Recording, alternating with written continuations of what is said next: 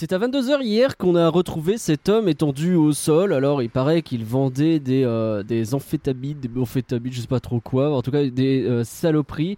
Mais il a été retrouvé, sans doute, un règlement de compte. euh, De Priorité au direct, tête. priorité au direct. Désolé mon Ah, cher oui. Nagla, mais euh, nous venons d'apprendre que les militaires viennent d'intervenir en ville pour capturer un jeune homme et l'emmener d'urgence euh, dans leur hôpital spécialisé. Nous essayons d'en savoir plus sur qui se passe Priorité au direct, je désolé Pauline, on me dit à l'instant, on attend qu'une explosion vienne de survenir sur l'autoroute de l'Ouest. Apparemment des motards ont été aperçus à s'invectiver. Il y en a certains qui portaient des masques en forme de clown, mais pas tous.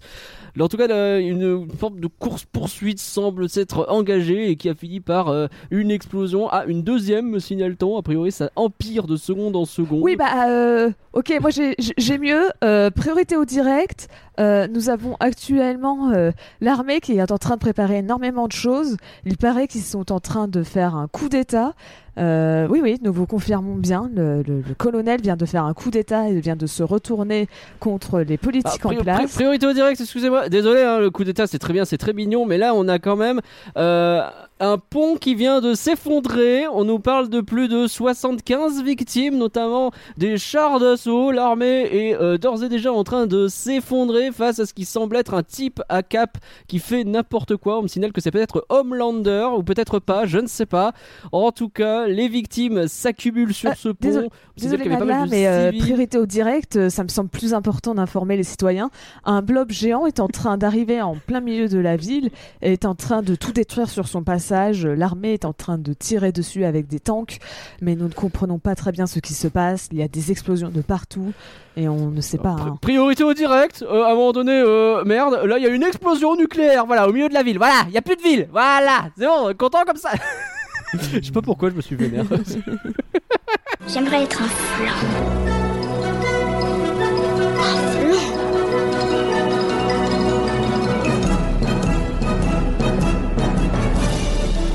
ça, c'est des trucs minables, c'est du flan. Vous laissez pas avoir À tous les coups, c'est du flanc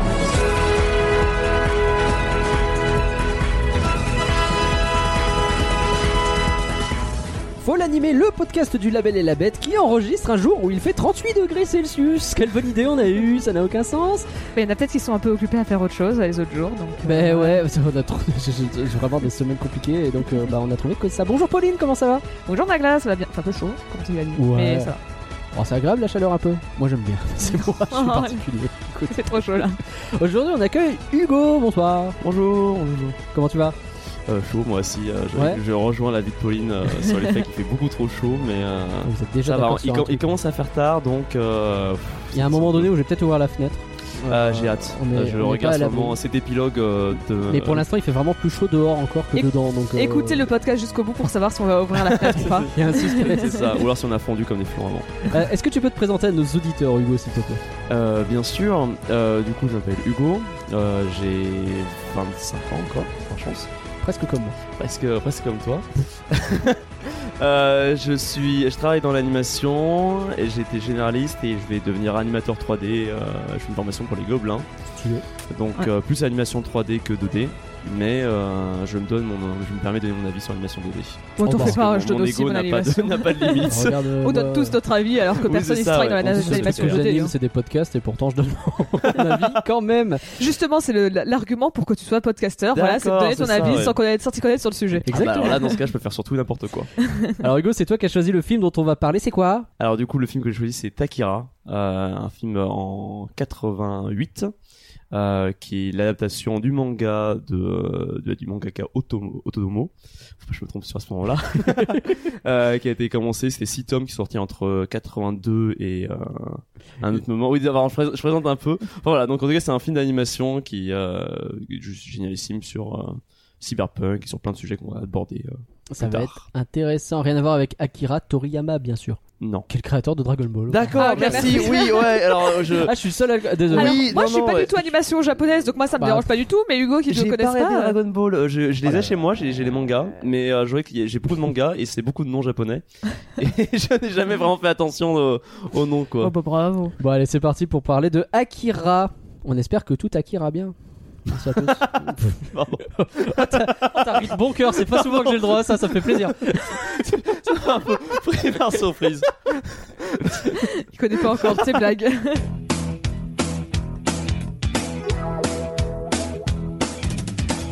Été comme hiver, vous êtes là pour nous soutenir et nous vous en sommes très reconnaissants, que ce soit en partageant les podcasts, en mettant des bonnes notes ou en nous faisant plaisir, en vous, fle- bah, en faisant plaisir aux deux d'ailleurs, à vous et à nous, euh, avec des produits sur boutique.folanimé.com ou encore en nous soutenant sur patreon.folanimé.com. Tout ça, ça nous aide beaucoup et on va pouvoir remercier des gens du Patreon d'ailleurs, Pauline. Oui, on va pouvoir s'acheter un ventilateur grâce à Ah, tant mieux. Merci. Merci, Marie. Merci Valaré et Valarette. Merci à Greg. Merci Victor. merci. Un merci à Cannes Noir. Merci Pierre. Merci. Merci Damien. Merci. Et un merci à Jérôme. Merci. Il y a une tentative ouais, de, euh, quoi, de mais- Dragon Ball Z légèrement. bah oui, parce que c'est Akira Toriyama. On va, on va faire la blague pendant- jusqu'à la fin de- du podcast. je, je vais m'arrêter là, c'est trop dit. Nous allons donc parler de Akira. Pauline, est-ce que tu peux nous donner le contexte, s'il te plaît? Oui, bien sûr. Cool. donc Akira, donc, comme le Hugo l'a dit, c'est un film japonais Ah bon? sorti le... Étonnant. hein. sorti le 16 juillet 1988 au Japon et donc réalisé par Katsuhiro Otomo. Et donc, beaucoup mieux. euh, comme, comme Hugo l'a précisé, c'est l'auteur, enfin le, le, le mangaka euh, derrière justement euh, l'adaptation, enfin de, derrière, enfin de- d'Akira, donc il a fait l'adaptation lui- lui-même. En fait, Hugo a fait ton contexte, hein, c'est ça que t'es en train de dire. oui, désolé, j'ai l'impression que je- j'ai un peu sauté les étapes. euh, pas, très très bien. Justement, c'est bien, ça veut dire que tu connais un peu le film et tout. je, hein. je sais lire une fiche mémo. T'es- T'es peut-être notre invité le mieux préparé. Ah, d'accord. Oh bah super Ah, voilà, Je me suis retrouvée à faire pendant deux épisodes Ah oui, c'est le vrai. contexte pour eux, Alors, t'étais juste invité. alors que j'étais juste d'accord. invitée, mais Alors, toi, on va dire en le- entretien on va dire le deuxième. c'est vrai. Pour, évi- pour éviter le conflit politique, on va dire le deuxième. Disons ça. Il y a tous les anciens invités qui vont me détester. Je vous adore. hein, vraiment, c'est c'est une blague. Tout va bien. Et donc, euh, peut-être que là, justement, Hugo pourra me, me dire si j'ai tort ou pas. Bien sûr, ça va être un petit quiz pour lui. Euh, mais euh, Notomo, en fait, est plutôt un mangaka qui vise les adultes. Euh, typiquement, bah, à ce moment-là, ce qui marche bien, c'est même toujours aujourd'hui, hein, c'est le shonen. Ah, bah, Et ça. lui, lui, c'est pas du tout ça qu'il veut faire. Il veut faire des mangas dans des univers un peu plus sombres, euh, dystopiques. Il veut aussi faire des mangas euh, assez politiques, qui parlent euh, en rapport souvent avec les militaires, des choses comme ça. Si, si on devait dé- dé- de- donner une définition simple du shonen, Euh, du coup, alors Shonen, c'est plus euh, les. comment tu l'as les- lancé sous le bus les jeunes, euh, enfin, c'est plus pour les euh, enfants jeunes adultes, donc c'est plus entre 12 14 si je me trompe pas. Et Seinen, c'est plus adulte. C'est-à-dire que c'est des histoires comme Seinen sera plus Monster, Death Note, ou qui ont un rapport souvent avec la mort, avec la sexualité, avec la drogue. Ouais. Alors Shonen, on est sur l'idée du jeune enfant qui quitte sa, son village natal pour, Pour devenir, devenir plus, plus fort, fort. pour gagner, pour devenir le meilleur Hokage, pour trouver le One Piece. Il y a une idée de la quête dans le Shonen qui a pas vraiment dans le Seinen où c'est, Ok. c'est un peu d'histoires beaucoup plus adultes, quoi. Ouais, tu vois. Bah, J'ai bien fait, le- lancé sous le bus, mais il a très bien réagi. Très bien. Euh, écoute, on sait maintenant que tu résistes au bus. Et, euh, et en, en vrai, je sais pas, ça se trouve, je vais totalement me faire insulter en disant ça, Ouais. mais d'une certaine manière, on pourrait imaginer que c'est un peu euh, l'anti-Tezuka. qui est le créateur de Astro Boy et de Mmh. euh, du roi Léo et donc qui avait fait en fait parce que c'était le premier qui avait un peu révolutionné le, le, le manga à son époque euh, parce qu'il était dans les années 50 et donc tu vois c'est lui qui avait donné son propre genre de faire des trucs très mignons euh, pour viser un public jeune et bah lui Mm. c'est un peu là tout l'inverse et il a révolutionné par la suite après à sa manière les mangas pour adultes euh, d'une autre manière donc on peut un peu imaginer que c'est Ouais, ouais, c'est entièrement euh, vrai. Euh, Souvent, les dessins du coup de, de Astro Boy sont très enfantins et des grands yeux Mm. avec des, des formes très exagérées. Ou là, par exemple, si on regarde Akira, c'est beaucoup plus dans le réalisme. Ah, ça. Donc voilà. Et donc, résultat, bah, il va créer une série de mangas qui s'appelle Akira. Donc, comme tu as dit, qui était, dispu- euh, qui était publié pardon, de 82 à 90. Et donc, qui va euh, très vite trouver un public euh, qui est normalement donc pas visé par les mangas, justement. Et, euh, et donc, bah, qui dit manga succès dit adaptation. Mm. Sauf que bah, Otomo, lui, veut pas faire d'adaptation. Euh, parce que bah, c'était pas trop son. euh, Genre, tu vois, c'était pas trop son truc. Et en fait, il va accepter de faire une adaptation qu'à condition d'avoir le contrôle total sur, euh, bah, sur l'adaptation. Donc c'est pour ça il va être à la fois le réalisateur et il va aussi être, être en charge du scénario aux côtés de, de Iso Hashimoto. Donc voilà. donc- Tout à fait. mais donc voilà, donc tu vois, euh, il est vraiment, il est vraiment à la fois scénariste, réalisateur, et vraiment il a géré. Il est à fond Le dans le truc. Quoi. C'est ça, il a Mm. vraiment géré le projet d'une main de maître. Genre vraiment, il a, il a, il a rien laissé au hasard. hein, Ok. c'est- Une main de fer, je pense qu'on peut carrément dire. Oui, c'est vrai. J'ai vu main de maître main de fer, les deux. Et donc, si vous avez été attentif, est-ce que vous avez été attentif J'ai été très attentif. Il y a mon Le- chat que j'ai caressé à, à un moment, mais c'est tout. le, le, le, le- le- il y a un petit truc avec les dates. Le film est sorti en 1988, Ouais. alors que la dernière planche du manga est sortie en 1990 euh, dans le Young Magazine. Mais enfin, ça n'est pas possible. Eh bah oui. Ou alors est-ce que c'est comme la dernière saison de Game of Thrones? Effectivement, tu peux faire une très bonne comparaison parce que c'est comme la dernière saison de, de Game of Thrones. Euh, le, le, bah, le manga en fait a été, euh, enfin pardon, le, le film a été écrit avant qu'il y ait une fin au manga Mhm. et donc euh, les, les les deux se sont un peu, euh, enfin donc ils, ils- Ils sont inspirés, ils sont auto-inspirés. c'est ça. bah, en fait c'est bizarre de dire qu'il euh, s'inspire de lui-même Bah, quoi c'est parce que c'est un peu c'est euh, l'inspiration du manga a inspiré le film qui a finalement inspiré le manga à la fin. c'est ça. Donc Parce c'est- que c'est- le même mec, donc a priori il savait quand même où est-ce qu'il voulait aller, et c'est juste qu'il a fait la fin. Alors il, il euh, a dit dans des interviews que le, la fin qu'il a eue que finalement dans le film qui est un peu semble un peu rushé parce qu'en deux heures de film tu peux pas faire une fin très poussée a inspiré sa fin qu'il a fait dans les deux derniers tomes, D'accord, euh, notamment dans le dans le manga. d'accord. Mais après, on note quand même des différences assez importantes, avec notamment, moi, ce que j'ai remarqué en regardant vite fait la différence sur les deux, c'était que avec le personnage d'Akira, Ouais. qui est notamment en vie, Ah oui, dans- c'est pas juste des bocaux. c'est ça. Donc, euh, donc bon, ça change quand même pas mal de choses. Et euh, Otomo, il qualifiera euh, donc euh, ce- ça, le fait de faire ça comme ça, de pire idée possible. Ah, c'est vraiment ce qu'il a dit. comprendre, Donc vraiment, je- de, de faire Alors, quoi C'est-à-dire de... de, de faire le, de, enfin, de faire le, Le film avant le film avant de Ah ouais. finir. euh, Ah bah peut-être les gars de Game of Thrones auraient dû écouter. Alors Après je fais partie des gens qui si sont pas si vrai, critiques avec la dernière saison j'ai- de Game of j'avais lu quelque part. Euh, désolé, je t'ai coupé. Je t'en prie, je t'en euh, prie, c'est complètement une Euh, aparté qui n'a j'ai- rien à voir. je sais pas si c'est vrai, mais apparemment, euh, du coup, Otomo avait fait avait du mal à savoir comment terminer, du coup, Akira, parce que le début, il l'avait déjà fait, mais la fin, il ne savait pas. Donc, il y a apparemment Jovosky, qui est notamment le scénariste de L'Incal, qui a dit que c'est lui qui a inspiré, en fait, la fin de d'Akira. Voilà, Oui. j'avais lu ça, et du coup, ça prouve, je pense que ça prouve à quel point Otomo était emmerdé par le fait d'avoir fait comme il l'a fait. euh. Oui, il me semble qu'il a écrit la fin genre sur une euh, sur une serviette dans Oui, un restaurant, bourré, un truc comme ça. apparemment. il, était Et bourré. comme ça. il était bourré, il a écrit la fin sur la serviette en disant tiens cadeau. euh. Vraiment les meilleures Et, séquences. et que le- même lui il s'en rappelait plus, c'est euh, c'est Otomo qui l'a remercié en disant ah merci pour l'idée, c'était trop bien, tu m'as Oui, aidé. là, il s'est dit un peu le, le- le- le lendemain matin, very bad trip, very bad writing. Il s'est dit, mon dieu, mais qu'est-ce que j'ai fait encore? D'accord. Mais, euh, mais bon, en fait, la, la chose la plus intéressante euh, à parler sur euh, Akira, je trouve, euh, c'est son animation. Mhm. Parce que, bon, on pourrait dire ça sur pas mal de films d'animation, hein. mais en fait, ils, ils ont vraiment voulu faire quelque chose euh, qui n'avait pas son pareil dans l'animation euh, japonaise, et de faire quelque chose surtout de très ambitieux. Et, et donc, par exemple, ça se voit sur la manière dont ils ont animé le film. Donc, nous avons avec nous un futur animateur, donc Animateur 3D. Et je surtout- vais devoir le dire plusieurs fois, je sens. Oui, surtout qu'en plus, ça a effectivement rien à voir en 3D et en Oui, c'est- 2D. en plus, c'est 30 ans à- enfin, plus tard, donc euh, c'est Ah bah, oui, technique. c'est pas la même chose, oui, c'est sûr. Et donc, pour rappel, un film, c'est composé de 24, euh, 24 images pour faire une seconde. Mhm. Donc, bah, pour un film d'animation, faut faire dessiner ces, des images pour faire, euh, pour faire ton film. Donc, Faut 24. 24 dessins pour chaque seconde. C'est ça. Mm. Et 24 images, ça fait beaucoup. Bah ouais. Donc, euh, ce qui est fait, alors j'ai envie de dire un peu partout. Il me semble que c'est beaucoup présent dans l'animation japonaise. Il me semble qu'en vrai, ça se fait un peu, dans, même aussi un peu en, en Occident. en Occident. Euh, c'est d'animer ce qu'on appelle animer sur les deux. C'est-à-dire, on va faire qu'un dessin sur deux. En fait, on, va animer que 12, on va faire que 12 dessins. Et en fait, tu fais durer ton deuxième euh, dessin un peu plus longtemps.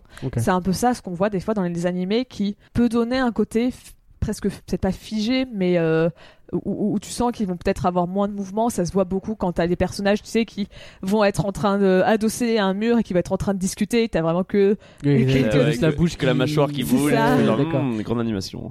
des trucs comme ça c'est euh, et donc en fait bah, c'est une technique euh, euh, beaucoup utilisée hein, même dans des films de- des studios Ghibli on a euh, ils utilisent cette technique d'animer sur les deux Mm. et euh, et en fait c'est pendant quand il va y avoir des scènes d'action que euh, qui vont passer en animation sur les 1, donc 24 D'accord. images par seconde pour avoir un truc beaucoup plus fluide. Là, il faut que ce soit fluide. Ce qui est assez se marrant, alors du coup, je, je, je suis pas un grand expert de tout ce qui est l'animation de Disney, mais ce qui est assez marrant, c'est que j'ai lu du coup L'illusion de la vie, qui est un bouquin sur l'animation 2D, Mhm. et beaucoup des euh, principes d'animation ont un rapport avec justement animer sur les deux, puisque ça devenait juste logique d'animer sur les deux, donc il y a beaucoup de techniques qui marchent seulement si t'animes certaine façon, quoi.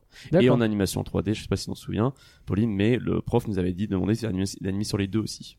Ah ouais. Je me rappelle pas de mes cours d'animation. J'ai pas des cours d'animation, aïe, mais il avait dit. Donc en fait, c'est quelque chose qui a, qui a aussi perduré dans l'animation D'accord. 3D. C'est vraiment, c'est cette Donc on continue de- à le faire. Quoi. Mais pourtant, nous en animation 3D, on n'a pas ce problème de refaire le même dessin tout le temps. Oui, parce qu'a priori. euh, Mais tout le temps, euh, quand même, euh, en tout cas, c'est une problématique qui, qui revient. En tout cas, moi, on m'a expliqué en cours que euh, bah, là-dessus, il faut animer sur les deux. Alors bon, après, chacun ses techniques et les choses changent.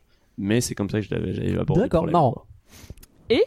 Sauf que pour Akira, bah, ils ont décidé de, de, de- carrément d'animer sur les 1 et donc de faire toutes les, tout un nouveau dessin par. C'est complet quoi. Ils ont fait tous les dessins quoi. C'est ça, sur un film qui dure 2h05. La vache. Ça fait 160 000 Oh. dessins. Alors ça explique deux trois trucs, mais wow. Ah bah c'est- c'était ambitieux. Sachant que, euh, pour donner aussi une idée, les décors, euh, donc euh, en fait, euh, c'est donc les, le, le dessin c'était fait sur des cellulos, Mhm. donc c'est-à-dire des, des, des feuilles transparentes. C'est ça, des calques transparents qu'on met bout à bout. Et, euh, et en fait, les décors, il y a certains décors, il y avait jusqu'à 9 calques Mm. superposés les uns sur les Oh. autres pour faire des choses poussées. Ça te permet d'avoir une grosse profondeur avec C'est certains ça. trucs qui bougent. C'était- D'avoir un effet un peu de parallaxe avec la caméra. C'était euh. aussi pour les, les, les lumières en l'occurrence parce qu'apparemment il y avait beaucoup de scènes qui se passent de nuit dans le film et comme c'était plus compliqué d'avoir les images les couleurs qui ressortent ils ont dû faire plus de filtres pour avoir un côté plus euh, saturé Oh Oui. notamment Et notamment Mm. les, les images des, enfin les images, la lumière des phares des, des motos. Tu sais qui fait ces, ces, ces traits comme ça. de traînée, ouais. En fait, ils ont ajouté un calque supplémentaire juste pour faire la lumière. Et c'est ben, vraiment- ouais. non, non c'était un sacré truc Donc, eh ben, donc tu rajoutes tout ça.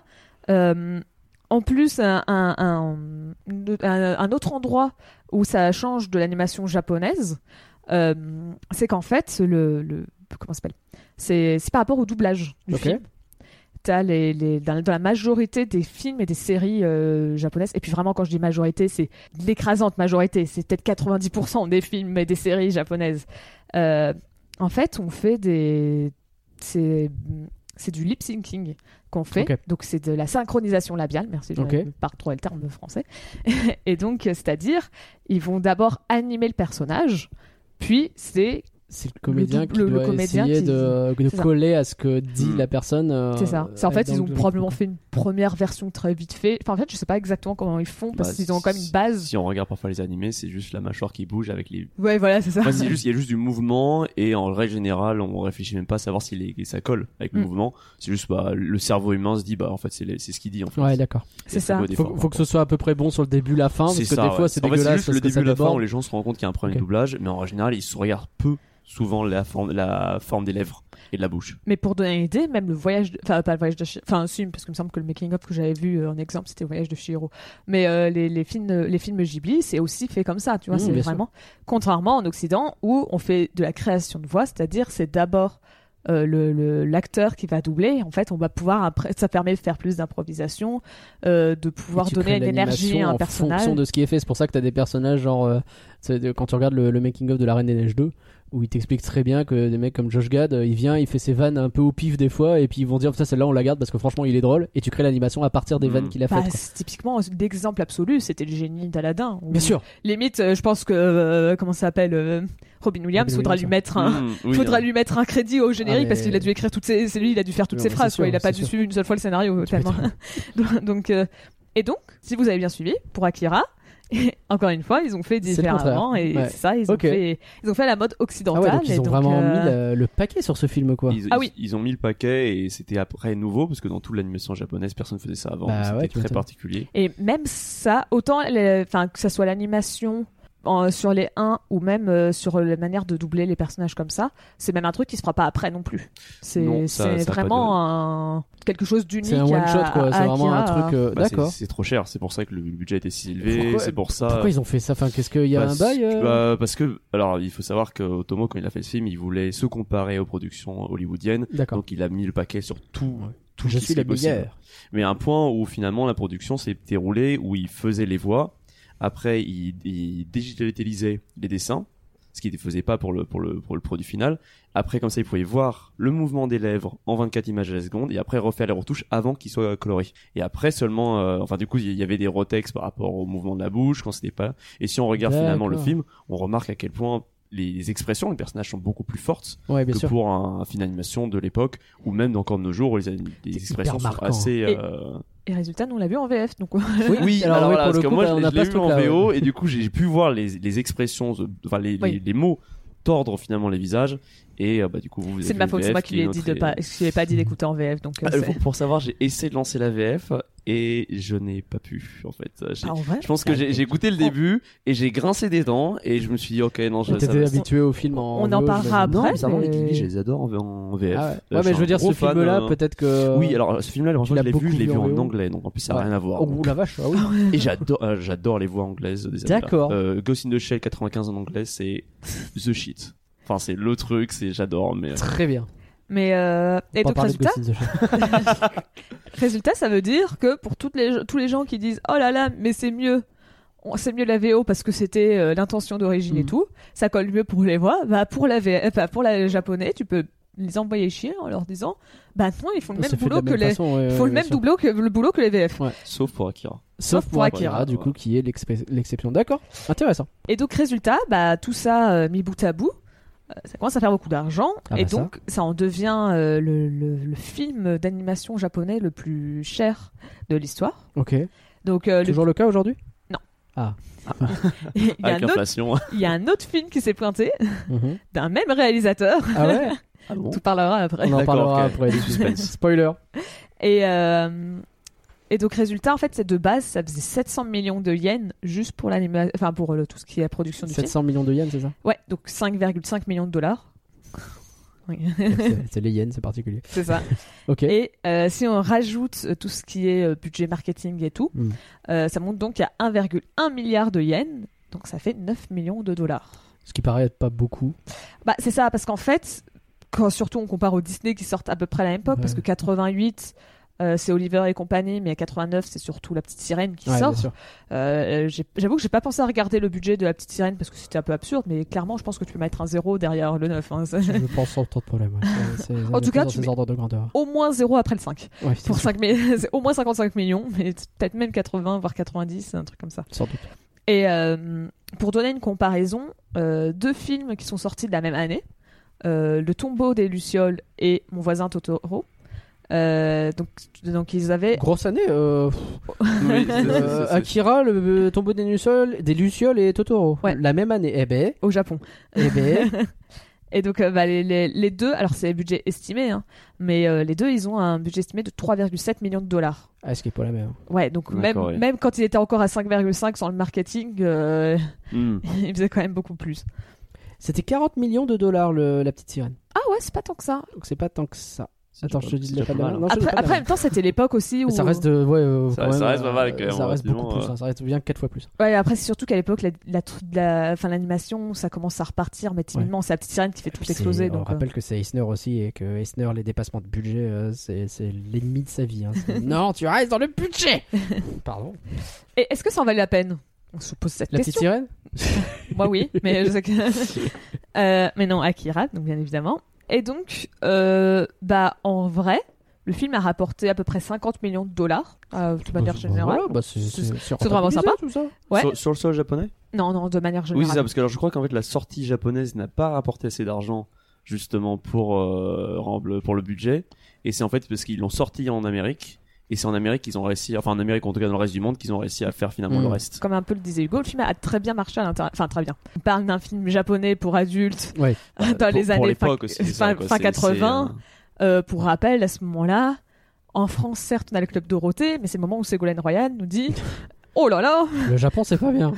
C'est trop violent. c'est- c'est violent. Et après, ils voient Akira, ils font peut-être qu'effectivement. Bah, c'est vrai qu'Akira, c'est pas l'exemple euh, le plus. euh, Après, hein. il faut voir, on avait quoi? On avait Ken le survivant ou euh, Ah bah, ah, c'était particulièrement violent c'était quoi. quand même un autre délire. ouais. Et, euh, et donc, résultat, en France, le film il sort qu'en 91, donc ça met un peu de temps à sortir. Et il va réaliser 100 000 entrées, à peu près. C'est modeste. Ce qui est modeste, mais en comparaison, euh, c'est quand même un peu plus. Enfin, c'est quand même plus, parce que de manière générale, que Paprika, et que Bo- Cowboy Bebop, qui sont un peu deux films qu'on Hmm. peut imaginer, visent à peu près un même public. D'accord. Quoi, moi, si je me trompe, Hugo, Ah mais bah c'est à peu oui, près, mais alors euh, Cowboy Bob c'était euh, de toute façon un film après la série, donc je peux comprendre parce que c'était pas Ouais. un film standalone. Mais alors, par exemple Paprika c'est surprenant. Ouais, mais euh, donc ils ont fait quand même plus. Ok. Donc, donc ça voilà. reste quand même un beau, un beau Oui. succès quoi. Et surtout, en fait, c'est le moment où les gens ont un peu arrêté de. En fait, c'est plus que l'argent qu'il a rapporté, c'est l'aura qu'il a apporté Mm. à l'animation japonaise de manière générale. C'est un peu celui qui a légitimé les films japonais en disant voilà, ça peut être C'est à quelque chose partir de, de là que t'as commencé à avoir des Ghibli un peu partout, ce genre de truc. C'est ça. Ok, je vois. C'est. Ça a beaucoup aidé finalement à la... au nom Ghibli. euh. D'accord. Faut savoir, avant l'autre, un autre film qui est sorti, c'était du coup Nausicaa, La Vallée du Vent, et qui Mhm. est sorti aux États-Unis. Par exemple, ils l'ont pas sorti de la même façon. Enfin, ils ont pas fait le même montage. Oui. Ils avaient fait trois épisodes de 25 minutes en rajoutant des personnages qui n'existaient Mhm. pas dans le film. On va montrer parlé, à quel point euh, le manque de.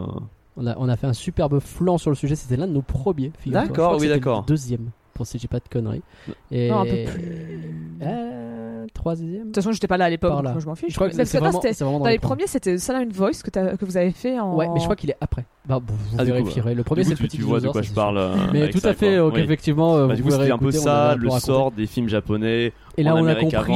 Et oui, avec et là, Akira on voit que- ça et on se dit, ah ouais, merde, peut-être faut pas trop toucher euh, En à la vrai, ce du font, c'est pas si mal. Arrêtons peut-être de tout péter. de tout, ouais, de tout américaniser, quoi.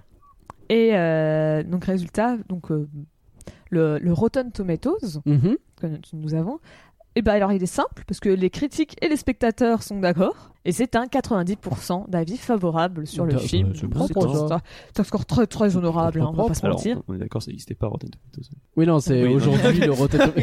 j'ai, j'ai, voilà, j'ai tout, je me suis dit, attends, comment ça? Alors tu peux trouver un Rotten Tomatoes sur Blanche Neige effectivement. en 1900. Oui, non, non, oui, non, d'accord, 1937, oui, non. il y avait pas Blanche-Neige. Ah, question stupide, désolé. La chaleur me, me fait réfléchir. non, mais c'est une bonne remarque. C'est Non, non, c'est mais- effectivement une vision qu'on a. Non, mais là où c'est intéressant, c'est qu'aujourd'hui, le Rotten Tomatoes d'un film qui vient de sortir, c'est pas le, la même perception non plus qu'on en a que le Rotten Tomatoes de gens qui viennent mettre la note d'un film qu'ils ont kiffé d'il y a 30 ans, tu vois. Oui. Oui, c'est ouais, sûr que c'est pas, la chose, même hein. euh, Alors, truc non plus, mais Je c'est sais, le seul truc c'est que je sais pas si les Rotten Tomatoes des critiques ils prennent les critiques de l'époque ou pas. Ou si c'est des gens. J'en sais Là, rien. tu me je- demandes un peu trop de choses à propos Moi, de Rotten Tomatoes, je suis désolé. malheureusement, euh, je Et donc résultat, le consensus est Akira est remarquablement sanglant et violent, mais son animation phénoménale et son énergie cinétique pure ont contribué à établir la norme pour les animés modernes. Cinétique, c'est cool comme, euh, comme formule de phrase pour le Cinétique, je suis d'accord. Mais alors, le début, c'était vraiment le, le gore. euh, Ouais, le gore c'est violent. stylé, quoi. Ok. Enfin, alors c'est pas stylé, c'est juste, c'est très gore et c'est très, c'est remarquablement gore et sanglant. D'accord. Oh, il y a beaucoup de sang, j'adore. ok, très bien, pourquoi pas. Merci, Pauline, pour ce contexte qui était très intéressant. Donc en résumé, Akira, hein, c'est l'histoire de gens tous plus détestables les uns que les autres. Il y a un supposé héros qui bully tous ses potes et qui est un loupard à moto. T'as un type qui découvre ses pouvoirs et qui s'en sert pour se venger de tout le monde et notamment de ses potes. T'as tout un tas de militaires, de politiciens ou de flics qui sont tous plus nazes les uns que les autres. T'as des enfants moches qui embarquent des gens sans leur demander leur avis et qui se croient tout permis. Et même les passants et la ville en général. Bref, il y a que des connards. Et à la fin, ils meurent tous ou pas, j'ai rien compris. Akira, c'est du flan ou c'est pas du flan? Alors Hugo, à toi l'honneur. J'imagine que t'avais déjà. vu- Je suis désolé, t'es en état de choc. Non, non, euh, non, non, c'est vrai que je pense qu'il y a la plupart des gens qui écoutent ces descriptions de dire c'est probablement du flan. Oui, mais Ouais. c'est tout le temps ça, il fait tout le temps euh, ça. Après, les descriptions sont toujours un peu pétées, c'est l'idée. T'inquiète pas, t'inquiète pas. Mais euh, donc toi, t'avais déjà vu ce film, j'imagine? Euh, J'avais déjà vu ce Toi, tu film, l'avais mais déjà du coup, je l'avais vu en version anglaise il y a longtemps. Ouais. Il faut savoir que moi, mon histoire avec Akira est assez marrante parce que c'était un des premiers mangas que j'ai lu. Ok, Je l'ai lu en scan sur mon iPad en anglais ok. Et tu l'as pas fini? Et je l'ai même pas fini. et genre, j'ai adoré et je crois qu'en fait, le, le site s'est fermé Ah avant que je puisse finir l'histoire. Ah, Donc, je n'ai jamais pu lire la et là, fin. tu les as les mangas? Qu'est-ce que t'attends, j'ai envie de te euh, dire? Oui, et, ap- et après, en fait, c'est genre des années après, je, je suis tombé sur la version du coup française et je me suis dit, bah, c'est le genre d'histoire qui mérite quand même d'être bien lu. Bah Et oui. du coup, je l'ai bien lu jusqu'au troisième tome parce que j'ai pas acheté le quatrième. Et donc il a, il a toujours pas fini l'histoire. Il faut que je termine l'histoire. Enfin, je sais l'histoire parce que du coup, j'ai quand même euh, pu, si- pu suivre euh, dans des Ouais. vidéos, etc. Et, euh, mais c'est vrai que je n'ai pas, euh, pas regardé de première vue, quoi. Enfin, Et de- alors, c'est du flan ou c'est pas du flan ce n'est pas du flan. Étonnant. Étonnant. Très étonnant. Je pense, que- je pense que le, le film phare de l'animation japonaise euh, de tout temps n'est pas du flan. Ah Euh, bah, ah bah c'est ouais, comme ça au moins c'est dit très clairement. Après, je pense que ch- chacun a une vue Ah objective, mais en, juste que si, si on regardait- retirait le scénario et on voyait juste la qualité de production, juste ça, ça permettrait de dire que c'est un chef-d'œuvre euh, de mouvement et d'animation. Pauline, Est-ce que t'avais dé- je veux pas donner mon avis avant que ce soit mon tour. Pauline, est-ce que t'avais déjà vu ce film toi? Pas du tout. Non. Et je connaissais rien à part le fait qu'il y ait une personne avec une moto et je pensais même que c'était une femme. Ah oui, je sais euh, pas, je me, suis dit loupé. que, je me suis dit que Akira c'est peut-être un nom féminin et euh, je sais pas, mais euh, je. Euh, Comme c'est pour le nom du héros et que. Bah oui, bon, Mais vraiment, vraiment, je connaissais que la moto et rien d'autre du film. Hein, euh, blouson peut-être quand même. Non. Ah le blouson rouge. Ah, bon, Je connaissais vraiment rien. Alors que c'est vraiment Attends, comment elle s'appelle? Sakura, chasseuse de cartes là, c'est pas ça? Qui donc Oui, mais qu'est-ce qu'il y a? Sakura chasseuse de cartes Parce Ah, qu'elle, pour c'est une Akira fille, tu vois. Ah oui, Donc peut-être que c'est Sakura, je ne sais pas. peut-être. Je sais pas, Je, je ne sais même pas de quoi il je parle. Je j'ai crois qu'il n'y a pas de Sakura dans l'histoire. une seule, un seul épisode de ce truc. Mais pas. Bref, c'est du flan, c'est pas du flan. Pardon. et bah, Il y a quand même vachement de réflexion, ça me fait un peu peur. Il y aura non, c'est l'attention pas, c'est là. pas- c'est pas du flan. Ah oui quand même. Mais j'ai pas accroché au film. En fait, je, je peux Ah. lui trouver des trucs très objectifs en disant l'animation est très belle, est exceptionnelle et tout. Là, j'aime beaucoup la musique. Mais le film en lui-même, le scénario, c'est pas ma. C'est pas ton ma tasse de café. On va pas se mentir. C'est pas. C'est peut-être que c'est le genre de film où je me dis qu'il faut le regarder plein de fois pour le comprendre. Donc peut-être qu'en le regardant 3-4 fois en plus, ça ira mieux. Mais euh, mais j'ai pas accroché plus que ça. Donc euh, je vais quand même. C'est pas du flan parce qu'on pourrait jamais dire que ce film c'est Mm. du flan. Mais euh, pas mon film. euh, Ok. Préféré dans l'histoire. quoi. C'est ça. Je pense que c'est tu peux regarder autant de fois que tu veux si tu lis pas le manga à mon avis c'est toujours toujours très compliqué à lire. euh, Peut-être. C'est pas bon signe. J'ai oui c'est c'est pas possible. Je sais pas si c'est le monde discussion. Je sais pas si on peut Pas parler encore, maintenant. Juste d'accord, après, ok. t'inquiète pas, ça va Je, venir. je me retourne dans ma D'abord, je vais donner mon avis parce que. Bon, je m'octroie ce droit. Ce droit.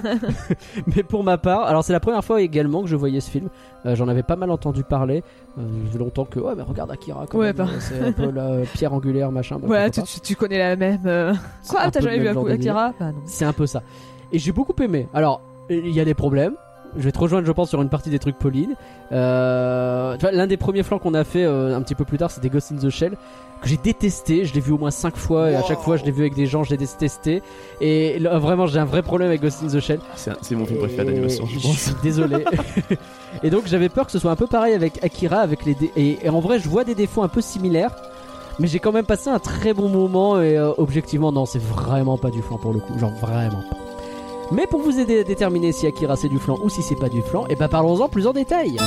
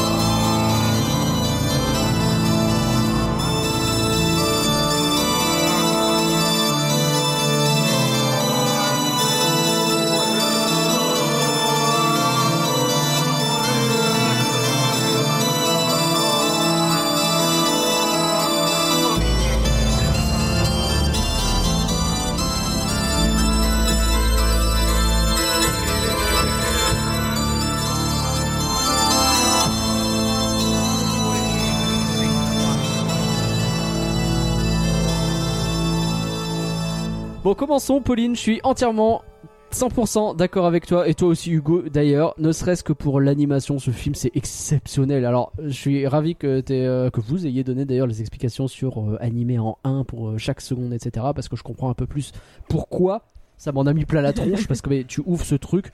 Oh, qu'est-ce que c'est riche quoi. C'est daté, il y a des trucs qui sont datés évidemment, c'est un peu de son époque quoi.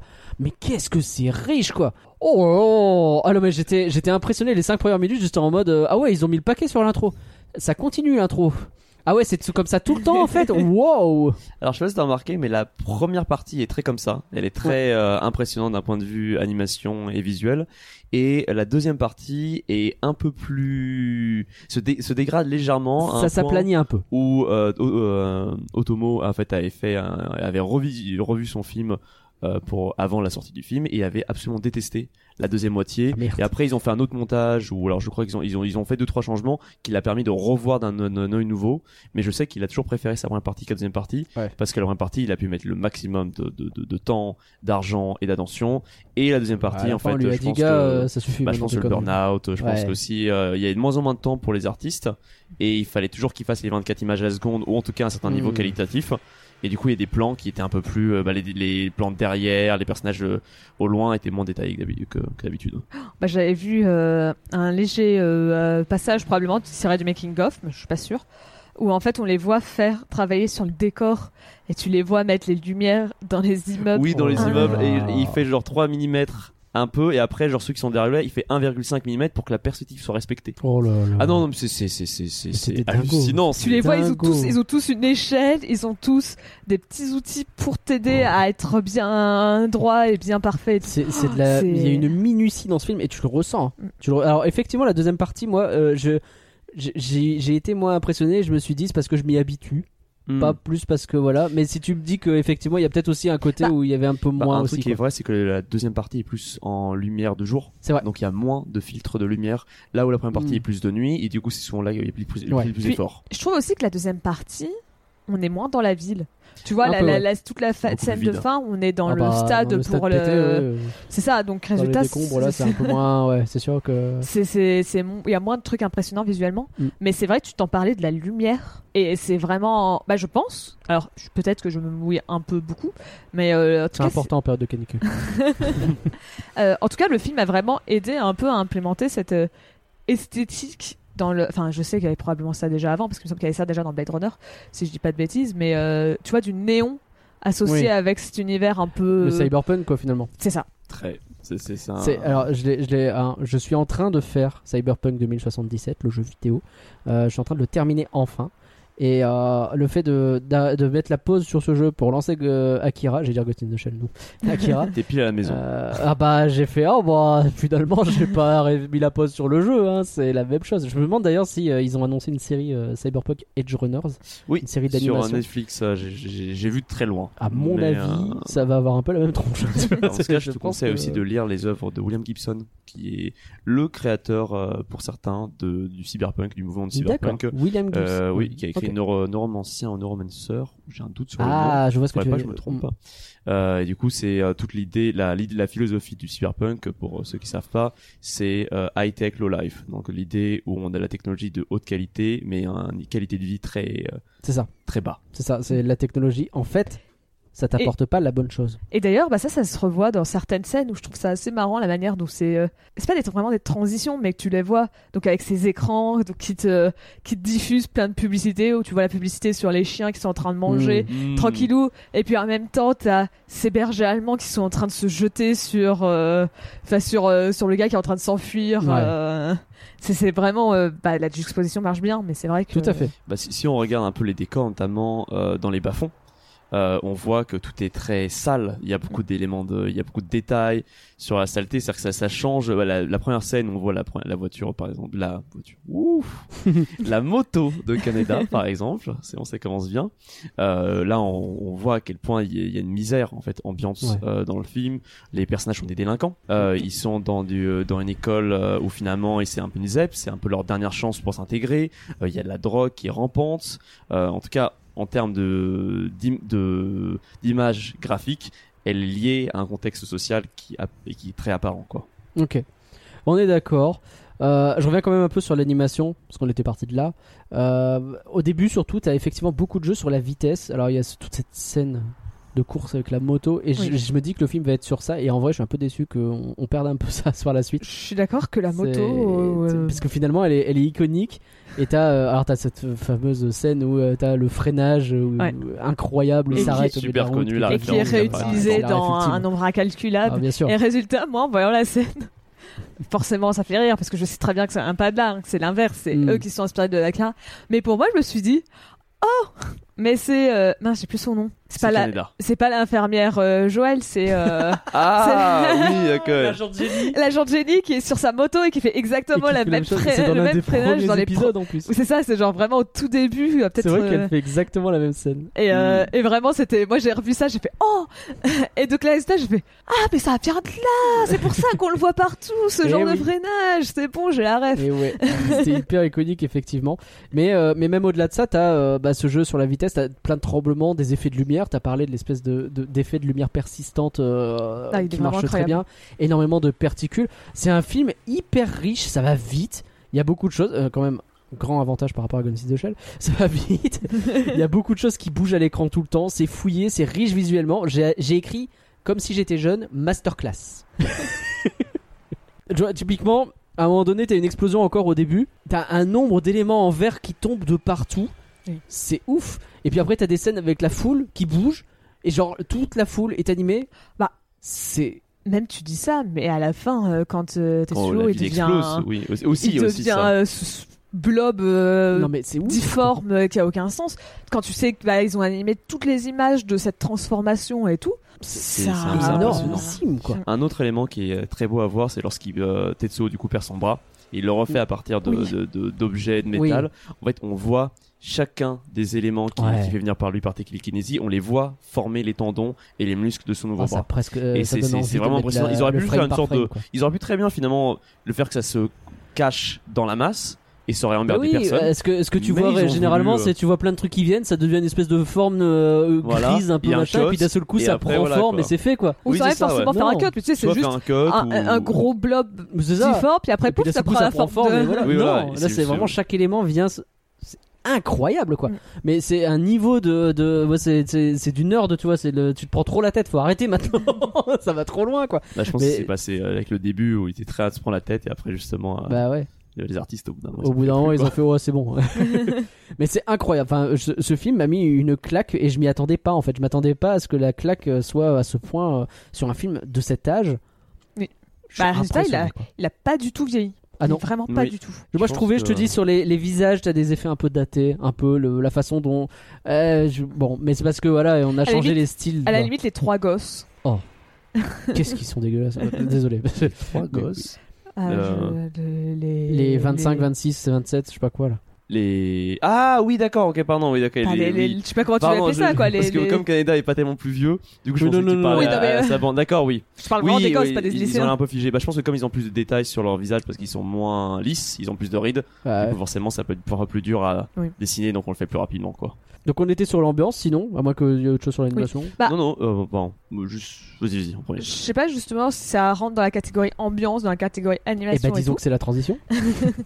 Euh, alors je savais que le film c'était un film pour adultes. Ouais. J'ai quand même été un peu choqué, j'avoue, d'avoir vu le, le niveau de violence qu'il y avait euh, dedans. Pareil, je m'y attendais pas nécessairement non plus. Genre, ah ouais, chien décédé à la troisième minute avec du sang et tout, ok. C'est Ouais, genre. euh, Surtout après quand tu les vois, le- Hmm. tu vois le gars se faire tirer dessus et tu vois, Oui, il est euh, mort la- et il continue de tirer dessus, tu vois le cadavre euh, qui continue à gigoter Bah, tu- comme tu ça. vois son corps en train de se détruire, à se prendre toutes les balles et surtout les sursauts que Ouais, son corps c'est ça. subit. Euh, je pense que c'est ça qui rajoute un vrai côté réaliste, c'est que quand Ouais. un personnage se fait tirer dessus, souvent il est super dramatique ou, euh, ou là on passe à côté. Là, on sent chacune des balles pénétrer son corps Ouais. et le détruire à l'intérieur. T'as vraiment un impact qui, sur euh, chaque truc, quoi. Et c'est c'est vrai aussi pour les, les, les scènes de baston, d'ailleurs, les- quand ils se mettent des bourpifs, c'est. Oui. Bon, T'as l'impression de voir l'os craquer en dessous, quoi. Oui, voilà, c'est, c'est, c'est- ça fait assez peur. euh, C'est vrai que c'est un, c'est un film qui, je pense, impressionnant. euh, tout, bah, tout le côté où finalement la scène, par exemple, où Tessou est en train de s'échapper pour la première fois Ouais. de, de tout ce qui est euh, de sa chambre euh, d'hôpital, quand les l'autre les rejoigne.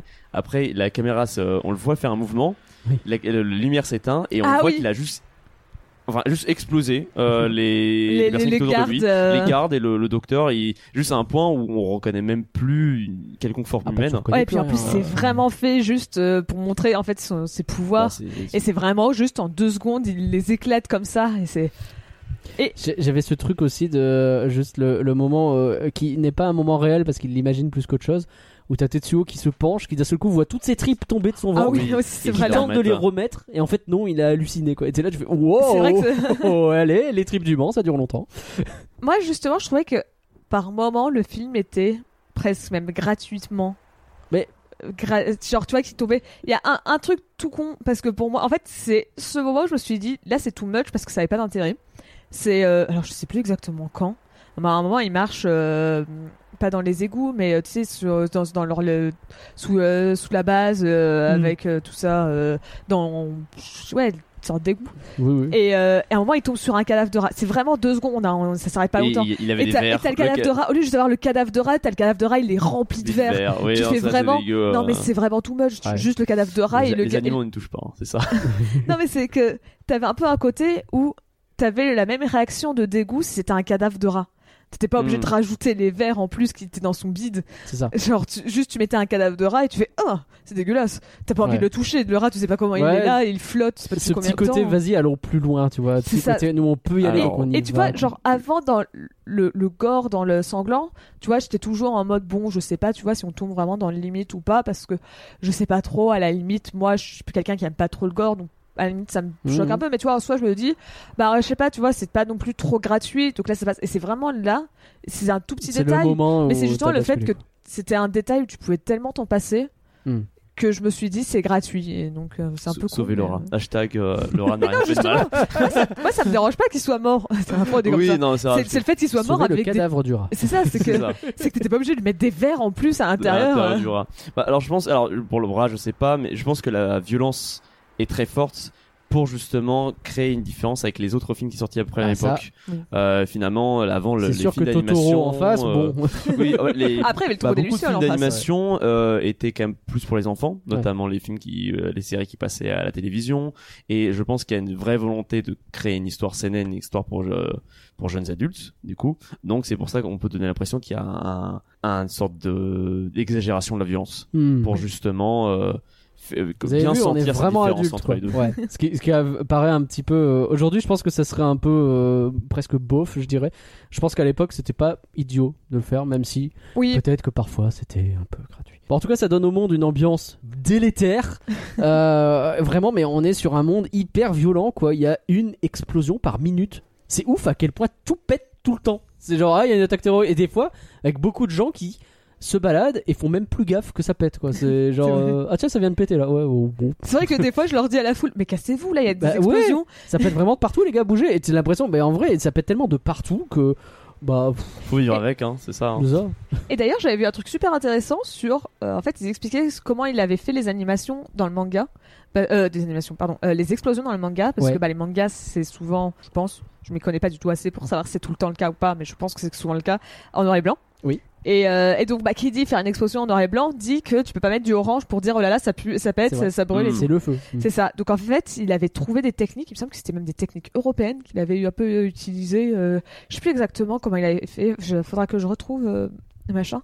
Mais je sais qu'il avait utilisé des techniques spéciales pour justement simuler ces explosions. Ok, d'accord. Et je pense qu'il est- qu'il fait tellement de techniques qu'il a dû se dire, Hum, j'en mets plein. Vas-y, Ah, je pense que ça se sent justement dans le film d'animation parce qu'on sent qu'il adore les explosions, il adore le, les explosions de bâtiments. euh, On pense à la scène finale où finalement la ville se désintègre, ouais. où on voit les bâtiments de, de plisser, enfin Ah plisser bah, par rapport à c'est- la, la force de la C'est de l'explosion et euh, ça, oui, c'est six ça, c'est- quoi. Ça bouche le. On en reparlera après, mais de toute façon, le film, il est très marqué par euh, le thème des bombes, quoi, de manière générale. Oh, je sais pas. Bon, et de l'arme atomique. Donc tu bon, penses que le Japon ils sont encore traumatisés par euh, il y a vraiment un 82, film sur deux qui 88. parle de ça hein, Et, euh, et donc ouais, donc résultat, bah, la, la bombe atomique, ça fait des explosions, quoi. donc, que ça fait des explosions, mais oui. donc bon, forcément, vu le thème du film aussi, tu en mettre beaucoup, quoi. hmm, ça a du sens Mais oui, c'est vrai qu'avec le tombeau des lucioles en face et celui-là, le- la même année, c'était aussi une année où oui. tu rigolais beaucoup au cinéma. Ouais, hein. Que Totoro, Totoro, a apporté une certaine euh, vague de fraîcheur parce euh, que dans le cinéma. Après, T'as je les enfants et les adultes pouvaient sortir en étant déprimés hein, de leur Oui, séance. voilà, euh. c'est ça, ouais. Je suis très particulier parce que vraiment avec le coloc on s'est marré devant le tombeau des lucioles, c'est terrible. Je Mais, sais pas comment tu as fait parce que Un je jour, euh, film, un euh, jour, il faudra qu'on parle du tombeau des lucioles, on va y, on va y arriver, hein, mais vraiment, je- j'ai rigolé devant. Ah, moi, ce film a brisé, mais. Ah ouais, mais je est comprendre, horrible. mais en fait, pour moi, il est allé trop loin et du coup, je, je suis sorti complètement. Et vraiment, j'étais en mode, allez, con, elle bouffe de la terre. Alors, non, non, vraiment, ça. Waouh, Ouais, comme tu d'accord. dis, ouais, comme tu dis. Euh, donc ouais, l'éducation à base de claques dans la gueule et de profs qui euh, bah, se font insulter de gros tas de merde. Vraiment, de- bon, bref, on se doute que cette société ne va pas bien finalement. Est-ce que tu as quelque chose à nous dire sur cette société qui ne va pas bien. Euh, oui, bah, je pense que comme je disais par rapport à, à- avant le côté graphique, euh, on voit la, la pauvreté, on voit euh, la saleté partout.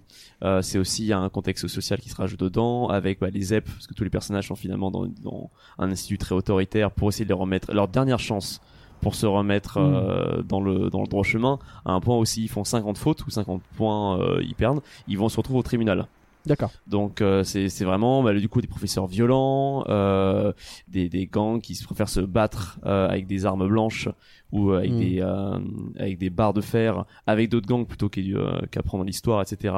Ou ce genre de choses. Je pense que c'est oui c'est il y a il y a une volonté de de créer d'autres personnages, de rajouter un contexte social et euh, une certaine misère euh, qui qu'on peut ne pas trouver justement dans les... et c'est pour ça je pense aussi qu'il y a une telle différence dans le film c'est que c'est un bijou euh, d'animation et c'est aussi un un film beaucoup plus mature en termes Ouais, de, euh, sociaux et de, de politique Et alors, il y a un problème quand même que j'ai avec ce film, c'est que j'en rigolais un peu dans le résumé, mais tous les personnages sans exception me sont antipathiques.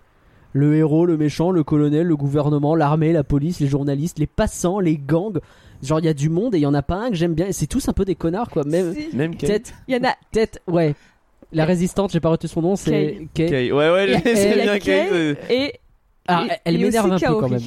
Kaori, c'est lequel C'est la, Oh, la copine ouais. de, de Tetsuo. sa fin est Et justement, je pense que tu vois. Enfin, de toute façon, ils te le disent dans le manga, c'était un peu le personnage qui, toi, était là pour être mignon, pour être. Ouais. euh, regardez, elle est pure, elle est innocente et on va la torturer. Ah bah ouais, on bon. va, elle va se faire agresser par un gang qui va lui arracher et On qui va presque l'agresser dans la rue. euh. On va, euh, à la fin, elle va mourir écrasée par son copain qui est en train de la détruire, tout ça parce qu'elle avait foi en lui et qu'elle pensait qu'il pouvait s'en sortir. Genre, c'est vraiment le personnage qui est En plus, il tout s'en fout. gentil. Il s'en fout, genre elle se fait agresser, il est en mode arrêtez Eh, faites pas de mal à ma moto on voit que ses priorités sont, sont pas forcément euh, hey ma bécane D'ailleurs, c'était même pas sa moto Oui, c'était pas ça. Ouais, C'est pas la sienne, ouais, la ah, moto. c'est pour ça c'est c'est son vrai amour Bah ouais, Mais, ouais, euh, ouais, j'avoue. Et donc, résultat, t'avais un peu un côté où justement, t'as ce personnage très mignon qui prend cher tout le film justement parce que bah tu vois lui on te dit que tu peux être mignon dans cet univers si t'es trop gentil si t'es trop pur bah tu tu, Tu prends- Ouais. Et comme en plus ils crèvent tous, bah vraiment j'avais très peu de temps. Bon bah tous tous quand même en- Ah, mais tu vois beaucoup de gens, tu sais, le, le te lancer du bar, il meurt d'un seul coup, tu fais d'accord. Bon, le, le, enfin, t'as plein de gens comme ça qui, un- un- petit à petit, vont euh, Ils décéder. vendaient de la drogue Et C'était une mauvaise C'est personne. vrai qu'ils vendaient. Ouais, mais le problème c'est que si tu dois tuer toutes les mauvaises personnes de film, vraiment il reste pas grand monde. Il y a pas dans ce film. Bah du coup, je pense que c'est c'est c'est tout l'idée. Encore dans le, dans le contexte, vais rembarrer les, gens Mhm. avec ça, mais je pense que c'est parce que les personnages sont mm, façonnés par le monde dans lequel ils vivent. Ouais. Euh, tous les personnages sont antipathiques, mais aussi il faut voir euh, Kaneda et Tetsuo sont tous les deux orphelins. Oui. Qui euh, ont vécu sans, enfin du coup abandonnés par leurs parents dans un monde où les profs les tapent. Quel genre de personnes ils vont Ah oui, devenir non, mais le, après. euh, euh, le colonel, par exemple, pourquoi il est si mauvais? Bah aussi le colonel, apparemment, c'est quelqu'un qui a été quand même brisé par l'explosion en 88 du Hmm. premier, de la, bah, du, du, du coup d'Akira, la première explosion d'Akira. Et là on Et est c'est quelqu'un qui 2020. vit dans le, qui vit dans la peur Ouais. que ça revienne. Euh, le scientifique aussi, il est fasciné. Enfin, c'est juste tous les personnages sont Il y a bien des intégrés justifications dans le pour chacun d'eux. C'est ça, ils sont bien intégrés dans le monde. On peut pas. après il y a Là où la ville est, sale, elle est horrible, elle, elle les détruit les Ah bah, gens et les écrase, c'est normal que les personnages qui sont dedans sont aussi affectés par ça. Parce qu'un personnage qui est trop bon, Pour le coup, c'est très cyberpunk en plus hein, dans l'idée. Oui, c'est ça. C'est genre, ce serait, ça, ça ferait tâche, et justement, et d'ailleurs, c'est peut-être pour ça que Kaori fait un peu, un peu une, un peu de fraîcheur dans, dans l'histoire, c'est que sa gentillesse et son empathie ne collent pas avec un environnement dans lequel elle a pu euh, évoluer. Elle, elle fait tâche par rapport à ça. mais euh, après t'as quand même des personnages parce que tu, tu commences à trouver des justifications à tout le monde t'as quand même des personnages où le film te dit non ce n'est pas un bon personnage t'as les, les enfin un bon quelqu'un de bien, quoi. Mm. T'as les politiques, qu'on te dit très Ah bah, clairement, ouais. qui ont pas un bon rôle dans le film. Clairement pas. T'as euh, Le boss le- de Ryu, là, le. le chef de la secte aussi. Ouais, euh, ouais, enfin, de la lui- lui, secte. c'est un de- bon, euh, Mais regarde les bon passants en règle générale, ça a vraiment tous l'air d'être des cons quoi. Vraiment, hein, moi, il y C'est en a c'est ce que pas dit Connell, apparemment, c'est voilà, il disait justement que la ville s'est un peu écrasée sur elle-même, c'est un peu entassée sur elle-même et Bah que du coup, il y a plus, il y a plus cette volonté d'aller de l'avant, quoi. Ah ouais, non, c'est clair que non, là, ça va plus de l'avant du tout. Bon, en tout cas, l'histoire nous est ramenée euh, comme ça par petites touches d'exposition, parfois un peu grossier, un peu. euh, mais oui, souvenez-vous, ce qui s'est passé il y a 32 ans, etc. Bon, mais en vrai, ça va. Euh, donc a priori on comprend qu'il y a eu cet holocauste avec une belle explosion nucléaire bien comme il faut là et maintenant donc ils cherchent à faire évoluer la race humaine alors il y a un bail où là je commence à rentrer dans la partie scénario je suis pas sûr d'avoir tout pigé là. Là, on va perdre la moitié des gens. D'accord que le scénario, c'est là où j'ai des problèmes. Parce que ouais Là, je, faut que je mette ma robe d'avocat, là, c'est bon. Je- Voilà. Je, me- je- je me batte. Parce que le, déjà j'ai une question con parce que c'est c'est le début du film. Euh, Il y a un gamin qui fuit, les fameux gamins moches là. Oui. Bon, on, on en reparlera vieux, éventuellement, mais pourquoi est-ce que ce gamin fuit? Bon, il a la, la fuite Je suis est d'accord arrêtée. que je me suis posé la même question. Le- Qui est le gars qui euh, l'aide? Le gars qui aide, il se fait buter et, et c'est fini. Mais on sait Genre pas qui finito, on sait pas qui c'est. C'est un gars de la gamin, résistance, il c'est un gars de retourne la. là Alors- où il était et surtout, il, il fuit, il, il réessaye pas de fuir. Il a pas l'air d'être plus malheureux que les deux autres. Alors, il, Y a- il y a il pas faut savoir d'enjeu que avec dans cette le, fuite. le manga, c'est encore pire. Parce que dans le manga, ce personnage qui se fait abattre par les forces de l'ordre n'apparaît même pas. Donc c'est juste le gamin qui se balade tout seul. euh, Ah, c'est sans mieux aucune juste- explication. Et surtout que là dans le film, ils expliquent un peu en disant genre ah bah en fait c'est nous on a on a on a voulu le faire sortir avec notre co- notre euh, coéquipier, on a essayé de le faire sortir mais ils en ont pas réussi. En fait, il y a eu un problème Mm. dans le dans l'évacuation de, cet enfant du numéro 26 Ah bah euh. Takashi. Euh, là par contre dans le manga, c'est juste il se balade un peu dans, dans tous les coins et là il y a pourquoi ils veulent le faire sortir? Qui veut le faire? Pourquoi? Ça- Vraiment, ça n'est ça n'est plus un Alors, enjeu. il, il faut savoir que c'est en fait le boss de Ryo, qui est le, celui qui ressemble un peu à un rongeur, dont son nom est. Je pense même pas. Non, s'il était dit une ou deux fois dans le film, donc je n'ai aucun souvenir de c'est quoi son nom. Mais euh, en fait, c'est un membre du, du conseil euh, ministériel euh, de la ville de Neo Tokyo, et c'est lui qui finance euh, la secte pour justement essayer de savoir ce qu'est ce qu'Akira. Parce que du coup, pendant 30 Ok. ans, il y a un projet qui a financé plus de 30 ans qui s'appelle Akira. On sait pas ce que c'est, dont vient Takashi, numéro 27, 26, et tous les autres enfants qui ont l'apparence de vieux. Attends, le projet s'appelle Akira, mais Akira a été fait pendant ce projet. Alors, le projet s'appelle pas Akira, mais en fait, c'est un, Oui, un peu le nom de code. Oui, euh, parce que la moitié des gens du, du membre du conseil ne savent pas ce que c'est que ce projet. Ouais. Donc, il, euh, normalement, Akira, enfin, c'est juste un numéro, c'est juste un des, des- c'est le numéro C'est ça. 28, si je me trompe pas. Ouais. Euh, dans le dans l'idée. Et euh, sauf que du coup, ça crée une peur euh, dans le dans le conseil qui ne sait pas ce que c'est que ce, ce trou financier. Qui normalement cet argent devrait être mis plutôt pour des euh, Des autoroutes pour et ça. oui, ou pour euh, ce que aiment bien les politiciens en règle générale, euh, des pommes ou je sais pas quoi. Mais euh, là non, c'est un peu un projet fantôme où tout ce qu'ils ont à voir c'est une garderie géante. Donc du coup c'est un peu bizarre et toute l'idée finalement de, de Akira c'est ces politiciens qui veulent plus de pouvoir donc ce le, le chef de la secte qui a engagé des- enfin qui a créé une secte pour justement essayer d'en savoir plus donc kidnapper ses enfants euh, un peu spéciaux. Ok. Bah, bah. Mais Oui. ce n'est pas du tout expliqué dans le film. ah Donc, je bah non. Je dirais que de toute façon, le film, regarder le film sans lire le manga, c'est pas du tout la même lecture. Ah je pense bah ouais, notamment à l'histoire, enfin là, le moment où euh, Kei et Kaneda sont en prison, où là, elle commence à parler de qu'est-ce qu'est Aki- Oh, Akira, c'est au pif. et en fait, c'est ça dure 5 minutes. Et on n'en revient plus jamais. Ouais. Et en fait, c'est, on, on pense que c'est le moment le plus important du film. On comprend ce que, ce que c'est, ce que sont les pouvoirs, ce qui est un peu une question un peu majeure dans le film mais on n'en parle jamais. Et ça, et là, on sent que euh, Otomo a eu beaucoup de mal à mettre 6 tomes en un seul. Ouais, tu m'étonnes. Euh, voilà. Akira, j'ai rien pigé. Je sais toujours pas ce que c'est. Bah, Akira, A c'est un, ga- des gamins qui, euh, tu sais, t'as t'as les trois euh, ouais, vieux. les trois vieux gamins. Et, euh, et ben en fait, il y en avait un quatrième, et le quatrième, c'était Akira. D'accord. Et euh, sauf que Akira, ses pouvoirs, ils sont devenus très puissants et il a Et tout donc détruit. il a pété. C'est lui qui a en fait qui a, on ne sait pas pour quelle raison parce que ça c'est encore un truc qui n'est pas expliqué dans, dans le film. Il a fait créer la première explosion 30 ans avant en 88. Là, on est en 2019 euh, dans le dans le film. Et il en fait une. Et euh, du coup, c'est pour ça que le, le colonel, et, enfin le colonel était probablement pas à l'époque euh, là, mais euh, le conseil n'a pas pu savoir pourquoi il est si puissant et comment le contrôler. Donc, ils l'ont découpé en morceaux et ils l'ont mis dans une, en Dans des sous-sol à, à la va-vite. D'ailleurs, c'est pour ça que le colonel dit voilà ce que la peur crée, euh, la peur des hommes, ça retire l'honneur, ça retire. Il fait son ouais, discours basique de ex-militaire euh, euh, qu'on voit dans quasiment tout le film américain. Mais euh, donc voilà. Et aussi, il faut savoir que après l'explosion de 88. de, de 88, une troisième guerre mondiale explose au même moment dans le Japon. Tous les autres pays commencent à se, à se mettre dessus. Peut-être parce qu'ils pensent qu'une bombe atomique est tombée sur parce que la taille de l'explosion Ah. est tellement grande qu'ils pensent que c'était une bombe Ah, atomique ils qui pensent tombait que c'est une sur bombe le atomique Japon. alors que pas du tout. Et du coup, une Oui. guerre se déclare. Mais alors ça, par exemple, j'ai lu ça dans le manga. Je ne sais pas s'ils le disent dans le film. Dans le bah, film, il ça- dit juste ça commence, t'as l'explosion, le Japon est rentré dans la troisième guerre mondiale, Oui, c'est ça, oui. 2019. Et j'ai fait ok, bah alors il y a eu la troisième guerre mondiale, je sais pas Oui, combien de temps elle a duré, tu sais pas pas si ça a touché ouais. le monde. C'est- C'est vraiment, ils te disent il y a une troisième guerre mondiale, tu fais ok. Débrouille-toi avec ça quoi. Oh, Ah bah, ouais, ouais, super, c'est enfin, c'est super grave et tout, qu'est-ce qui s'est passé C'est vrai que c'est super grave. Et genre t'as le machin, Bon, fait- hein. Et t'as le machin, tu sais pas combien de temps elle a duré, tu sais pas si, euh, si le Japon a été traumatisé ou pas, est-ce qu'ils ont gagné, est-ce qu'ils ont perdu, t'as vraiment zéro information. J'ai fait C'est très oh, bah, cette game, C'est un cette peu, guerre. un, un peu euh, bizarre. Bah, je pense que toute la peur finalement des personnages sont liées à l'explosion d'Akira, Ouais, plus que par une troisième Bah, guerre mondiale qui pourrait sembler quasiment peut-être plus horrible. Eh ben, Bah, ouais, sur le papier. euh, on me poserait la question. euh, Est-ce que c'est pour plus poser le le côté, tu vois, euh, bombe atomique et donc on le fait pendant avec une guerre mondiale qui va avec? Je pense que c'est plus pour le côté misère, à un avis, pour mettre en avant. Pourquoi? Parce que finalement, une, Ouais, explosion dans la ville, c'est impressionnant et c'est horrible.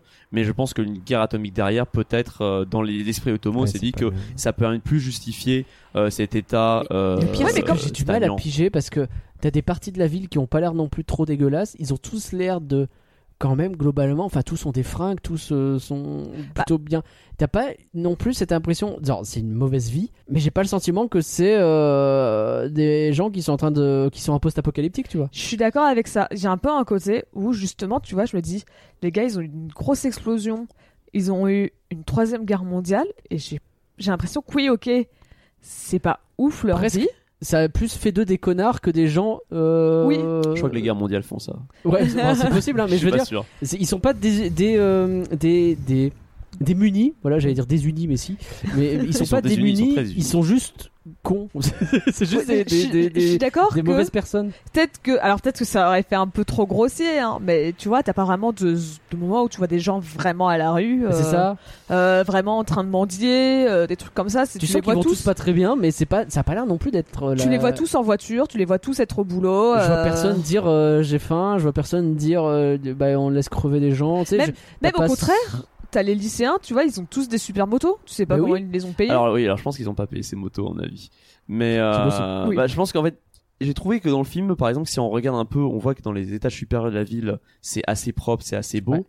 Et dans les étages inférieurs, on voit le bar, par exemple, c'est Ah oui, sale. on voit la, la, la, la- l'allée dont- où Tetsu apparaît pour la première fois, c'est, c'est dégueulasse. On regarde l'école, elle est pleine de tags, C'est euh, c'est pas possible.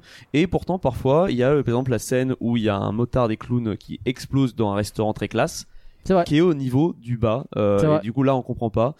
Au début, j'ai cru quand j'ai vu le film, j'ai cru penser qu'il y avait une sorte de logique de bah plus les étages sont bien plus c'est propre, et plus est c'est pas. classique, hein, plus c'est oui, presque un trope. hein, mais ce qui est bah, comme Ouais. dans euh, Snowpiercer, enfin il y a plein de Ouais, d'idées dans oui Arcane, voilà euh, plein plein de fois, là-dessus. euh, Et euh, là non, euh, non non, moi je vais dans les bas fonds pour me manger mon petit resto italien hors de prix. Euh, et je me fais attaquer parfois par des c'est quand même pas sympa. par des par des motards, des clowns. Mais alors je pense que peut-être ça paraît plus parce que moi comme j'ai lu le manga, j'ai pas forcément la perception. Ouais. Mais par exemple, euh, ça, ça, ça paraît plus sur tout ce qui est la ville, elle est, elle est vivante. Et dès que tu sors un peu, t'arrives et là il y a plus rien. Effectivement, t'as l'impression que c'est un peu un perdu au milieu du. Il ouais. y a des autoroutes qui sont condamnées où des gens meurent. Et bah euh, le motard, euh, il y a Tetsuo, il poursuit deux motards à la base. Ouais. Il y en a- il y en a un des deux qui partait juste d'un mauvais côté de la rue. Euh, de la l'autoroute et en fait c'est toujours en travaux mais on c'est en travaux pour on ne sait pas combien de temps Et ah oui c'est vrai que tu le vois tu, le vois- tu le vois sortir de la route tu le vois exploser oui, et et tu son fais, pote bah, fait genre pourquoi mais non pas par là et ça, et tu le vois et exploser, tu fais, bah, euh, qu'est-ce qui se Oui, passe Ça, que c'est assez marrant. C'est compris, le moindre coup sur les motos, ça les fait exploser comme s'il y avait de la vrai. dynamite dedans. Et tu te dis mais il y a juste de l'essence en fait. C'est Peut-être que l'essence du futur, c'est. euh, c'est des, moteurs à explosion. Mais en tout cas, on, voit qu'il y, a- la ville en question et, euh, et on voit toutes les lumières, c'est impressionnant. Et dès qu'on sort de la ville, il reste le cratère, Ouais, c'est vrai. toujours détruit par. euh, Peut-être qu'il est gardé parce que pour garder une, une trace. ou peut-être parce qu'en fait ils ont jamais eu assez d'argent pour combler ce, cette catastrophe. euh. Ok, bon c'est intéressant. Peut-être que le- la troisième guerre mondiale a détruit tout le reste de l'humanité et que peut-être il ne reste plus qu'eux et que c'est pour ça que leur situation est très Ouais, précaire. je Surtout, je pense qu'à la fois c'est c'est pas forcément ce que Otomo a voulu mettre en avant, c'était vraiment plus juste la ville Ouais. en question, juste Ouais, cette ville, ouais. les gens qui vivent dedans et la peur d'Akira. Il a mis en place son unité de lieu finalement. Alors, puisqu'on est dans le scénario, j'ai trouvé un peu random la scène où euh, t'as le colonel qui prend le contrôle. Genre, il y a vraiment euh, les flics, l'armée. Il y a le colonel qui fait tue-le, non, pom pom. Il y en a deux qui meurent, un de chaque côté, et puis il fait bon, on arrête maintenant, genre. Oui, genre, franchement, c'est la faute des politiques, non Elle euh, est- elle Allez, est- vas-y, c'est moi le chef. Et t'as les autres, ouais, j'avoue. Elle est manque de nuances. C'est vrai que c'est un peu genre le, le coup d'état euh, pour les nuls. euh. c'est vraiment genre, bah non, mais arrêtez, c'est la faute des politiques. Putain, j'avoue. Non, mais c'est vrai. Ça, c'est vrai que c'est une scène où il, il envoie une, une escouade de, de militaires pour arrêter et après on se dit ah mais en fait il savait pas que j'étais entouré par deux escouades ou plus. Bah, ça. Et là je les a un peu en disant genre mais arrêtez de faire ça. euh, Rappelez-vous pourquoi on se bat et enfin un dialogue qui a duré genre deux lignes. Et c'est vrai que si la loyauté des, euh, des militaires s'arrête au bout de deux lignes. euh, Et encore, tu vois, s'ils étaient déjà à moitié convaincus et qu'il suffisait de leur parler et que c'était fini, pourquoi pas. Mais il y a vraiment ce truc où ils en tuent un, ils en tuent un autre. Donc vraiment, il y a leur pote qui vient de décéder dans les deux camps. Bah, et lui, il fait Ah, Vas-y, on arrête. Ok. non, mais une, une- une égalité hein. C'est- c'est- tu négocies pas quand t'es en. C'est vrai que Ah, balle au le centre. euh, voilà, c'est bon, balle au centre. J'avoue. Oh là là, euh, hein. j'avoue. Ah juste les gens meurent. Bon peut-être on va arrêter les gars, on va trouver une autre solution. Mais c'est vrai que toute la scène du, du coup d'état qui euh, je, je pense qui est assez importante dans le dans le manga est assez est passée assez rapidement. C'est- Un peu, ouais. C'est-à-dire qu'il y a une scène et toujours tout le tout le côté gouvernement est assez passé rapidement. Bah ouais, parce que moi je comprends pas trop les enjeux pour être. euh, genre, je comprends que ça bouge, mais je comprends les Bah, mouvements. c'est toujours question en mode- de et donc- l'argent. Ils, Ouais. ils, ne- ils s'endorment pendant les réunions, ils savent pas de quoi ils parlent, ils sont Mhm. déconnectés. Je pense que d'ailleurs le premier plan c'est un plan d'une statue en or et justement ça crée une différence avec le reste de la ville Ouais, où les- ils sont déconnectés. Mais après je pense que la scène où euh, ils vont commencer à prendre les classeurs et se taper dessus, c'est un peu euh, ça manque de nuance. On va dire pour montrer qu'ils sont incompétents, ça manque un Mhm. peu. Là, je pense qu'il a un peu passé rapidement le trait Otomo en disant, il Bah, voulait montrer que le colonel avait riche, hein, une déjà- euh, avait une force au-dessus de lui, qui, Ouais. avait- qui répondait de quelqu'un, et en fait, en bout de deux secondes, euh, enfin, il a pris un coup d'état à la vitesse de la lumière. Il a juste donné Ouais, un ordre. ouais. Il a dit bon, remplacez tout le monde sur la chaîne de commandement. Euh, c'est bon, ok, c'est bon. Allez, on fait autre chose maintenant. Ouais, c'est bon. genre, quoi les contre-pouvoirs exactement des euh, Chez lui, c'est un jeudi, ça s'appelle. Oui, c'est ça. Ouais, c'est un peu le coup d'état euh, du samedi soir. Alors moi j'avais cru comprendre que en fait toute cette histoire avec la politique c'était pour la corruption qu'il y avait en enfin pas la corruption Oui. mais euh, le, le fait que au Japon ben on les avait caché beaucoup de choses par rapport aux effets de la bombe atomique des trucs comme ça euh, tu vois qu'ils avaient un peu menti à la euh, population et... C'est vrai qu'ils sont trop, très. euh, D'ailleurs, il y a, il y a aussi, il y a plusieurs thématiques comme ça qui sont très à cœur aux japonais. Mais euh, t'as aussi la thématique euh, du, au début du film, je crois, où ils disent avant on était dans l'honneur, maintenant euh, plus personne croit en rien. Hmm. Et bah on sait que l'honneur justement c'est un truc très euh, qui qui qui drive beaucoup les japonais quoi. Et, et donc ils- le fait qu'ils s'imaginent que pour eux une dystopie, c'est assez rigolo de notre œil un peu euh, occidental qui regarde ça avec des clichés énormes dans Et les on- yeux. Ouais, et on se dit De- mais qu'est-ce que c'est que ça? Et et- et il y a ce truc de ah ouais donc euh, en gros eux quand t'as pas d'honneur c'est directement le pire cyberpunk de l'univers quoi. C'est vraiment euh, si tu retires l'honneur t'as tu perds tout. Est-ce que c'est ça qu'ils veulent pousser qu'ils veulent montrer euh, grossir le trait à donf? Ou est-ce que c'est moi qui le vois parce que j'ai mes yeux d'occidentaux et donc je vois ce que j'ai Oui. envie de voir? Je ne sais pas mais j'ai en mode euh, si c'est ça c'est pas très subtil et en même temps je comprends je sais pas Après, bah, je, je pense que c'est peut-être aussi lié à tout le l'héritage des samouraïs. ah oui non mais c'est sûr Notamment Mm. euh, là où finalement eux ils ont eu un, un Moyen Âge avec beaucoup d'honneur et beaucoup de règles sur comment faire les choses. Euh, je suis pas sûr que nous en tant qu'occidentaux. Non, nous, Ah, on a eu avait la- la- ouais, nous entre ouais, nos guerres, les 100 ans, etc. C'était un peu Bah. genre qui va gagner le dernier? Il y avait un peu d'honneur, mais Euh, ben, justement, en fait, c'était euh, Bon, là, on peut faire totalement sur autre chose, donc je vais pas le faire très vite un, un aparté très rapide. Mais c'est qu'en France, on avait nos chevaliers qui, justement, étaient pas du tout. Euh, ouais. buvaient et couchaient à droite et à gauche. Ah, et donc, oui. c'est pour ça qu'ils ont écrit les bouquins du roi Arthur, toute la Voilà. légende, pour te dire qu'un chevalier, c'est quelqu'un qui. disons que c'est ça la euh, qui va avoir euh, l'amour l'amour chevaleresque où tu tu t'attouches pas la dame mais tu tu la respectes de tu loin parles tu, tu, tu bois pas, tu, tu, tu, tu es plein d'honneur et tout. avant l'heure quoi. MeToo médiéval. Et, et donc justement, tu vois, c'est tout un. T'avais quand même déjà un peu ça avec les chevaliers, mais c'est sûr que c'était pas autant poussé ouais que Oui, les, pense. les, les samouraïs. Je vrai et, que je connais pas assez l'histoire ja- japonaise euh, parce que j'ai cru entendre aussi que parfois les samouraïs japonais n'étaient pas forcément les meilleures personnes Ah. et pas Bah, les plus honorables. C'est toujours un peu. euh, Voilà, romancé, c'est toujours un peu hein, romancé, quoi, hein. un Mais il y a ce truc du Japon qui est important, tu déshonores pas, quoi.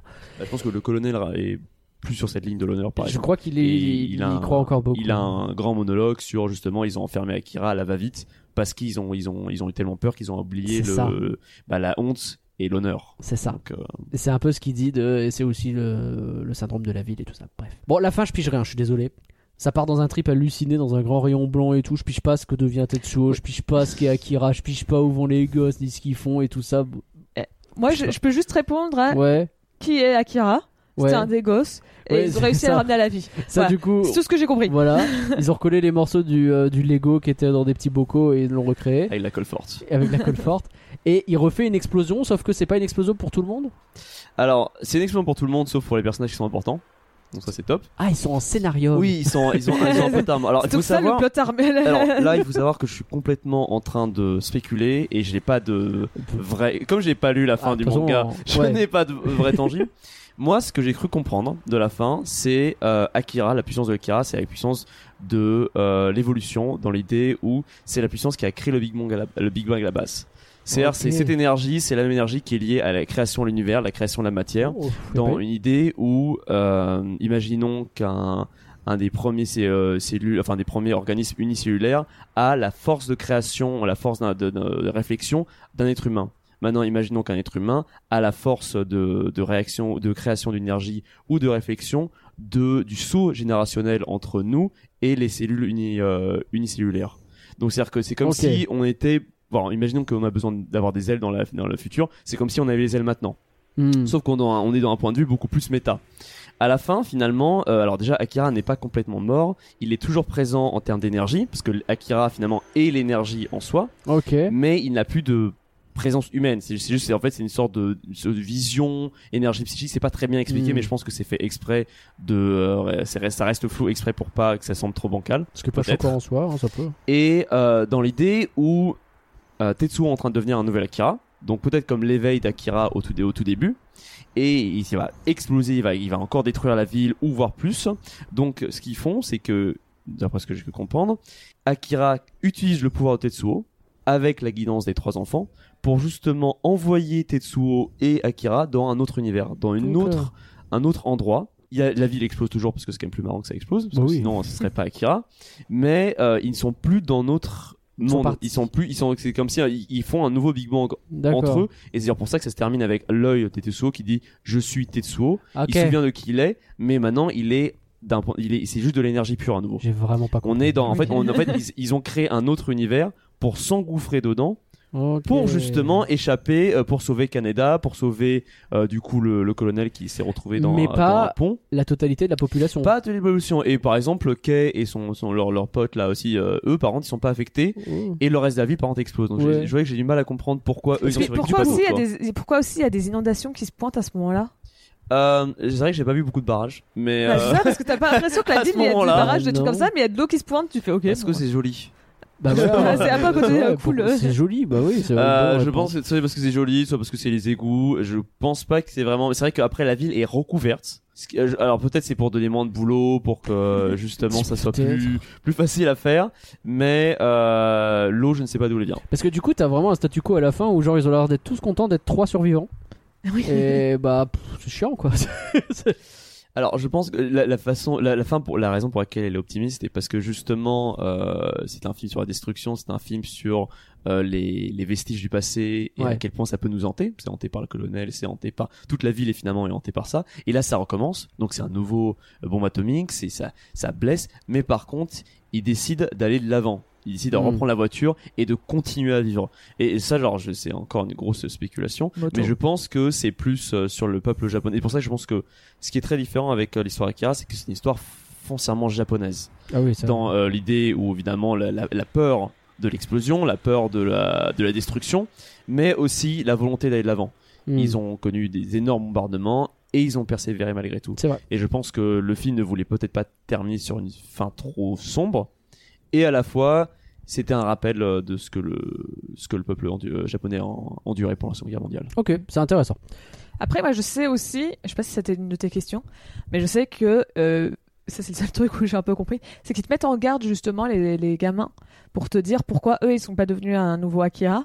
Mhm. Enfin, on peut supposer qu'Akira était peut-être plus vieux ou quelque chose comme ça, parce qu'à un moment, t'as les gamins qui disent euh, non, je, je sais plus exactement la phrase exacte, je suis désolée, mais un truc du style euh, non, les, les, les grands ils peuvent pas comprendre le pouvoir, euh, ils l'utilisent mal, ouais. euh, les grands peuvent pas utiliser ce pouvoir, et donc ça sous-entendrait que tu vois, euh, bah, Tetsuo il est plus vieux, il est adolescent, Mm. et donc peut-être que être enfant justement, difficile. hein. Jamais avec des pouvoirs télékinésiques. tu vois peut-être que justement t'es es innocente quand t'es quand t'as un enfant et tu, tu, tu vas pas te dire euh, tiens je vais faire une, une explosion et tuer tout le monde ou je veux pas plus de pouvoir et Mm. grandir de plus en plus et tu vas peut-être euh, Je pense que ce qui est flagrant, c'est que finalement, les enfants sont les rares personnages qui ont de l'empathie pour les autres. Ils se sont sacrifiés pour Canada, tous les trois. Oui. Et ils ont fait en sorte de. Ils ont utilisé trois personnes, mais toujours dans le bien commun. Là où finalement le colonel ou le scientifique qui, euh, qui quand même torture des enfants pour son sécurité scientifique ou pour les politiques sont tous des gens foncièrement mauvais. Ouais, ouais. Et euh, donc je pense que peut-être pour ça qu'il veut dire, et c'est pour ça que justement euh, Tetsuo était trop vieux parce que du coup justement il avait cette, cette notion du bien et mal que les enfants n'ont pas. Alors après les enfants, j'ai l'impression que c'est plutôt des, des vieux qui sont restés dans l'état d'enfant parce que du coup on les voit dans le flashback jeunes et après on les Mhm. voit pareil même taille mais avec des rides. Donc je me demande si Oui. justement les médicaments C'est qu'ils ont pris les ont forcés à rester dans un état d'esprit d'enfant. alors je sais pas qui a dit ça mais j'ai vu quelque part c'était marqué qu'ils étaient censés avoir 30 ans Oui, c'est ça, ouais. Et ça me semble. euh, alors peut-être pas 30 ans parce qu'ils avaient pas. Il y a 30 ans, ils étaient, ils avaient déjà genre peut-être 10 ans. Ouais. Mais en tout cas, Donc, ils en tout cas, ont, ils ont une quarantaine d'années, Oui, ça d'où les- 40 d'où les plus. rides. Ils ont gardé leur, leur esprit. Enfin, Ah, je sais pas, 40 je sais c'est pas comment ils ont pu ça, garder hein. leur esprit d'enfant, mais en tout cas, ils ont gardé leur corps commence Bah, et eux, finalement, contrairement à Kira, ils ont choisi de pas se rebeller, quoi. ok, c'est Mais, intéressant. euh, Canada, j'ai une question sur Canada, je suis désolé. Alors. Canada. bah voilà Canada, pardon. j'attendais cette, cette remarque Canada parce que c'est le moment où je vais faire le point doublage très vite fait Ok. bonjour Bonjour, c'est le point doublage. qui était qui, qui était apparu de nulle part. Alors il faut savoir que donc le doublage français, euh, comme euh, ils aiment bien faire leur habitude, on est basé sur le doublage américain. Tout à fait. Et donc les Américains, euh, ils ont pas trop, l'adaptation est pas trop dégueulasse de ce que j'ai cru comprendre. Il y a quand même eu quelques petites imperfections, genre des scènes qui ont totalement perdu leur sens. Typiquement, t'as des les enfants, ils veulent pas tuer, ils veulent juste arrêter les gens. Ok. Euh, mais normalement, en japonais, ils disent on veut les tuer. D'accord. On doit- on Ah doit te tuer. tu veux, tu veux même li- chose, tu veux libérer. Tetsuo, tu veux, on veut te tuer. Non, tu veux libérer Tetsuo, on veut t'arrêter. Bah, C'est le puritanisme, enfin, c'est les puritains américains, nous. Oh la vache. T'as ça, et t'as d'autres scènes où genre, euh, je sais plus ce que c'était, mais t'as des scènes où qui ont vraiment un peu perdu le sens. Ouais. Parmi ces changements, un des changements tout con, c'est euh, les Américains, ils trouvaient que Canada, c'est pas pratique à dire, et donc on va appeler ça Canada. Et donc en français, je on a le personnage, ils appellent Canada, Ok, Euh, c'est Toulon. pour ça. Et en 2011, si je dis pas de bêtises, pour les, oui, bah oui, parce que c'était pour les 20 ans du film en France, ils ont ressorti un doublage où ils ont repris plus ou moins les mêmes acteurs, euh, enfin les mêmes double, les comédiens de, de l'époque, et ils les ont refait doubler juste pour qu'ils disent Canada au lieu que de dis Canada. donc. et donc c'est pour ça que nous sur Netflix, je confirme qu'on a eu la version de 91 et pas de, 2000, euh, de D'accord. 2011. Euh, mais Parce que euh, ça dit Canada dans tous les sons. c'est ça. Mais en vrai, Ah, c'est pour ça, parce que du coup, je comprenais pas, parce que je croyais que t'avais fait une erreur. Salut mais en vrai, Eh oui, moi la j'ai vers- noté Canada. La version de 91 est quand même de meilleure qualité parce qu'en fait, justement, c'est Canada qu'ils ont voulu rajouter. Tu sens la différence, même si tu vois, c'est les mêmes voix. Ouais. Bah, tu sens que c'est pas enregistré en même mode. Ah Et tu vois, ils, ont quand même merde. essayé, ils ont quand même essayé de mettre à fond. C'est que t'as 20 ans de différence entre les deux. Ouais. Les conditions d'enregistrement, c'est pas les mêmes. Bah oui. même pas, c'est. Ah, ça doit être compliqué, tu dois avoir vraiment la, phra- le- la, la phrase qui sort de nulle part et qui a rien à voir. C'est ça, Puis surtout, uncanny, quoi. Je me demande si à l'époque, tu vois, aujourd'hui c'est du numérique. Est-ce qu'à l'époque c'était filmé de la même, enfin enregistré de la même manière? Les technologies c'était pas Ouais, les ouais, mêmes. non, mais sûr que Euh, même donc ils ont quand même essayé de mettre, mais euh, Le tu, son tu- est pas. Sens. euh, donc il y a Mister Fox si ça vous intéresse, qui a fait toute une vidéo justement sur ce redoublage Ah, c'est de. Akira. euh, donc c'est comme ça que j'ai su toutes les informations dont j'ai dit. Très bien. Mais donc voilà, c'est pour ça que toi tu dis Canada et que toi tu dis Canada. Eh ben, écoute, Alors, comme j'ai le manga à côté de mon pied, c'est écrit Canada, je pense qu'on va prendre la version. Ah bah oui, bah c'est marqué. Voilà, même- je même sors en- la Bible. très bien. Et Même dans le en troisième français, commandement, dans les c'est écrit. euh, Même en français, dans les faits, c'est dit Canada, c'est juste qu'ils l'ont voulu prononcer à l'américain où les A c'est prononcé A. Mike. Je veux dire, et, euh, Canada sera plus simple. Mike et Stacy. Voilà. la grande histoire Alors donc moi le problème que j'ai c'est qu'il meurt jamais. Je, suis désolé, hein, il doit, il, va vraiment Tetsuo, t'as compris qu'il est capable de buter n'importe qui en euh, juste en y pensant et le mec explose, on, y- on en parle plus quoi, on l'a vu faire. Et non seulement il a la possibilité de le tuer 18 fois alors que l'autre il essaye de le tuer, il y arrive pas et euh, Tetsuo il, il- je sais pas, il est nul. Et en plus de ça, bah, genre Kaneda à un moment donné il tombe il a pas mal, il tombe vraiment beaucoup, il a pas mal, genre jamais mal, il doit mourir. Et après, il court aussi vite qu'une moto. Enfin, genre, c'est- en fait, c'est Superman, hein, on m'a menti. Bah. c'est lui qui a des pouvoirs, hein, c'est pas Tetsuo. Moi, je suis impressionné par lui. Il faut, savoir, il a le pouvoir du scénario. Ah, c'est ça. à la limite, pour Tetsuo, on peut expliquer que tu vois, il reste quand même un peu, tu vois, sa personnalité de base, c'est son ami. Vu la façon dont il en parle, je suis pas convaincu. Je suis Mais d'accord, mais tu vois, on peut imaginer Admettons. ça. C'est vrai que le reste, bon, Hmm, bah, c'est ça c'est justifie. c'est chelou. Je pense que ça, aurait été un film très court sinon. Oui, Je vrai, pense que s'il l'aurait tué dès le début. euh, Et- C'est sûr, c'est sûr. Vu que là, on commence à rentrer dans la catégorie personnage, Ouais. euh, je trouve peut-être pas l'herbe sur le pied, sous le pied, mais euh, Canada, je trouve pas intéressant. Non, et très pas- clairement. Tetsuo, c'est le personnage intéressant du film. Ouais, je suis d'accord. Je sais Hmm. pas ce qui, ce qui on dans les faits on considère comme le protagoniste ou pas, mais euh... Moi, je l'appelle le héros Canada parce que par défaut, quoi. Mais... Ouais, après j'ai pas dit, j'ai pas dit héros parce que Ouais, c'est- ça. on peut pas dire que Tetsuo, c'est 100% Ah bah, pas le héros. C'est peut-être le protagoniste, mais c'est pas le héros. Ouais. Mais euh, mais tu vois, donc je sais pas qui est censé être le héros, enfin le pardon le protagoniste, mais parce qu'en tout cas Tetsuo est très intéressant, alors que Kaneda, euh, vraiment pendant un moment du film, j'ai fait mais pourquoi t'es toujours là? On s'en fiche, t'as C'est un peu le, le Son Goku, mais, mais méchant en plus. Tu sais, Son Goku, il a toujours envie de se taper, mais juste parce que c'est rigolo de se taper, il veut être le plus fort. Et lui, t'as l'impression qu'il veut toujours se taper, mais juste parce qu'il est bête.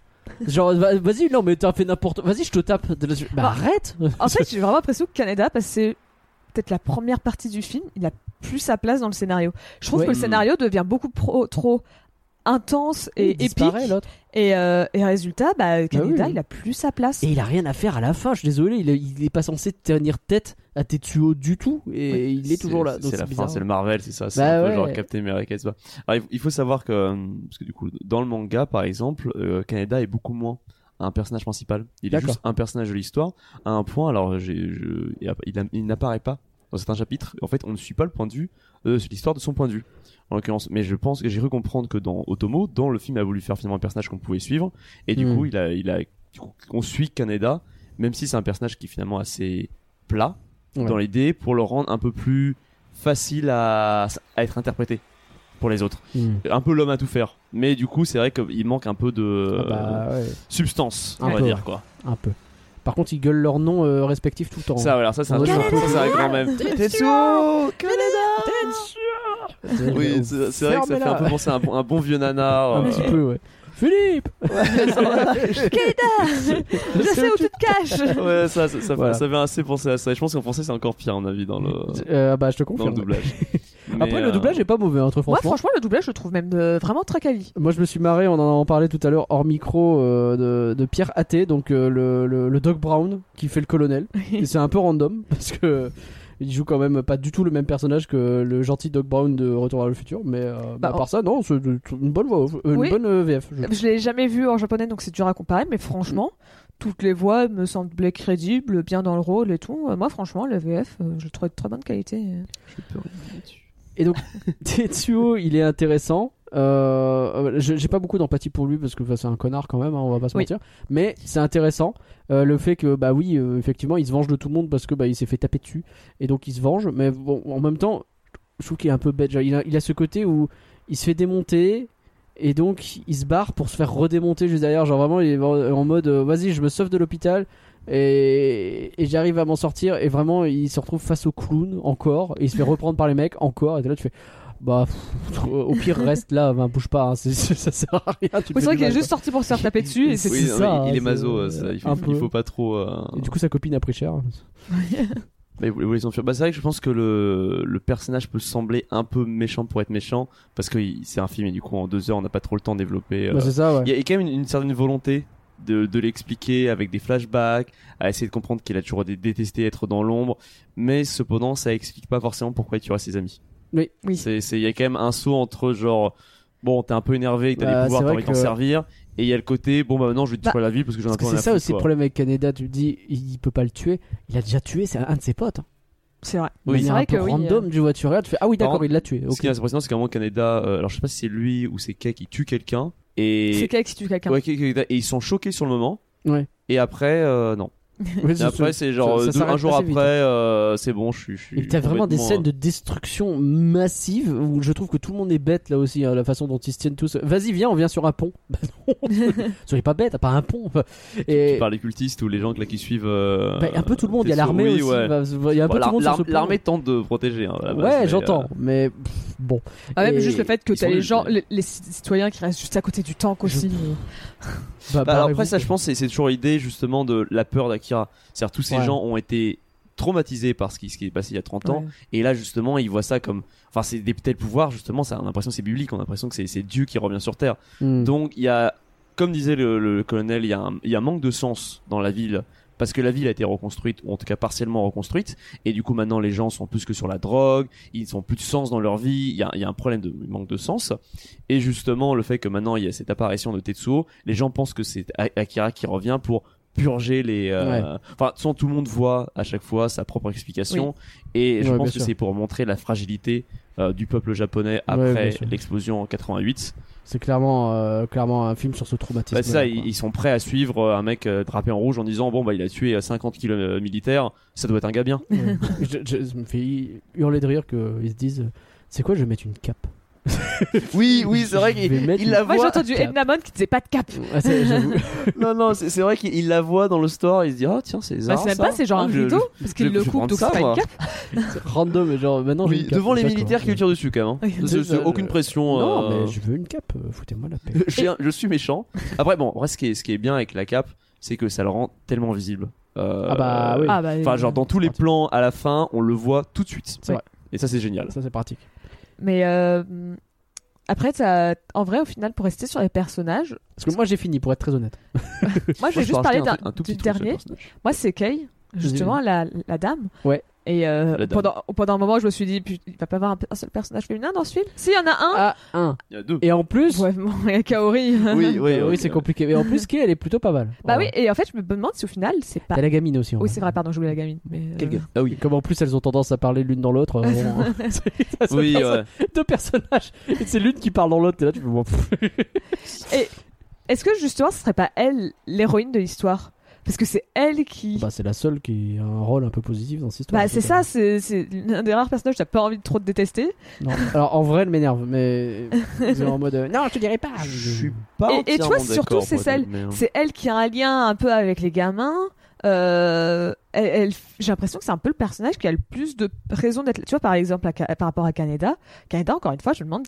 Ok, il veut sauver son pote, mais euh, il y a quand même ce côté où qu'est-ce qu'il fait là dans l'histoire? Alors Oui. que Kay, bah au moins tu te dis bon bah voilà, elle est dans la résistance, elle, elle Hmm. veut faire quelque Ouais, il y et a un chose. elle peut enjeu. expliquer après pourquoi elle est dans la résistance, pourquoi elle est là. Je pense que il y a peu, il y, a- il y a pas de protagoniste en fait. C'est juste, ils ont tous des, des intérêts différents. Elle, qu'elle suit finalement Ryu, qui, je crois, est son grand frère dans le manga, ce qui est pas du tout expliqué dans le dans, dans l'animé. Mm. En tout cas, genre c'est son grand frère spirituel. Et c'est pour ça. Mais après, ses motivations sont pas expliquées. Par contre, c'est vrai que c'est un personnage qui qui qui a qui fait avancer énormément de choses parce qu'elle permet à d'avan- elle permet à Kaneda de entrer dans l'histoire. C'est ça. Hmm. Donc euh, sans elle, finalement, bah, euh, d'ailleurs c'est assez puéril la façon dont Kaneda rentre dans l'histoire. Il voit une photo d'une jolie fille, il voit la jolie fille dans une ligne d'attente pour les terroristes. Il se dit bah tu sais quoi, je vais sauver une terroriste parce que Ouais. Allez. elle est mignonne, ça va, Putain, voilà. C'est pourquoi je le ferais sinon quoi. Partout même ça quoi, c'est là. Arrête. euh. oui, euh, non, ouais, c'est sûr que, euh, mais c'est voilà. ok. Autre chose sur les personnages ou sur autre chose d'ailleurs, moi j'ai fait le tour. Alors moi j'ai un autre euh, Ouais. truc sur les alors plus sur les personnages en général Mhm. en l'occurrence parce que je sais que j'avais j'avais vu ça euh, il y a pas si longtemps. Faut savoir que l'inspiration de d'Otomo pour les personnages notamment pour tous les les bikers qui non sont pas très commodes, c'est que il était très cinéphile quand il était enfant et euh, plus jeune et euh, quand il regardait des films, les films sur lesquels il, il tombait, enfin en tout cas les films qui l'ont qui dit qui l'ont inspiré, c'était des films comme Taxi Driver, Easy. Rider Ah. ou une, une après-midi de chien qui sont tous des films avec pas vraiment des héros Ouais. avec plutôt des anti-héros ou voire des, des personnes qui sont enfin on regarde Taxi Driver Oui, euh. on voit clairement l'inspiration de Taxi Driver dans Akira euh, un- quelqu'un qui vit la nuit Ouais. quelqu'un qui ne rentre pas dans les clous euh, Easy Rider des euh, des vagabonds pas faire, ça fait mal. euh, des, des motards, des gens qui vivent sur la route. Et du coup, je pense que sur les personnages, on- quand on dit qu'ils sont pas l'air, on n'a pas, on les aime pas beaucoup. Ouais. C'est parce que c'est aussi la volonté. C'est des gens qui, Ouais, qui sont mis en banc la société parce qu'ils sont peu vertueux, justement quoi. Donc c'est juste ça que je voulais rajouter sur le. Ok. C'est intéressant effectivement. euh, de manière. Alors, ça, je suis plus sur les personnages, mais un truc que je voulais parler quand même très vite fait, euh, c'est la musique. La musique est bien. Alors, moi j'avais noté au début, il n'y a pas de musique, parce que j'ai noté qu'elle est très discrète à certains moments où vraiment elle s'éteint assez souvent. Et après, j'ai remarqué que effectivement, il y avait des Bah, passages qui étaient plutôt cool. Il y a T'avais le y thème de Tetsuo à la fin quand il dit un méchant qui est vraiment sympa, je trouve. Ah oui, elle est très euh, très. Moi, je pense que surtout la scène du tout début, euh, avec euh, genre Akira qui apparaît et après quand il commence à. Oui, à- C'est vrai, c'est vrai. La, la musique, elle est quand même assez. C'est vrai, je sais vrai. pas comment t'as fait pour ne pas En l'entendre. fait, non, mais je me suis fait cette remarque au milieu du film, genre, Oui, il n'y a pas de musique. Et j'ai trouvé qu'il y avait. mais je suis d'accord, le, thème de Tetsuo Ce est qui n'est très, pas forcément un problème. Et surtout un des thèmes, je pense, les plus mélodieux. Alors que les autres musiques sont plus des chants ou plus des, des, des bruits de- traditionnels de musique japonaise où c'est pas forcément Bah, petit ce peu que fait penser à j'écoute euh, the sur. Shell. euh, Oui, oui, c'est, c'est, c'est- je pense que déjà elle est très inspirée par voir ça et c'est pas forcément ce que j'écoute sur Spotify. Non, c'est Euh, que- je pense que celle du coup la musique de, de, de Tetsuo est plus facile Ouais. à, enfin plus facile à l'oreille en tout cas, à apprécier. Après, je pense que c'est vraiment un oreille occidentale parce que. Oh, bah, c'est sûr que. De sales oreilles, euh, de occidentales, sales oreilles, on n'est pas habitué. Pauline, est-ce que tu as des critiques alors pour Akira? Alors, euh, j'en ai pas beaucoup. Parce que bah, c'est souvent le problème avec Les films, films. et tout. euh, mais comme le film est ressorti au cinéma en 2020, il me semble. euh, Mauvais timing. pour la sortie, pour la, une ressortie en 4K. C'est vrai que je me souviens de ça.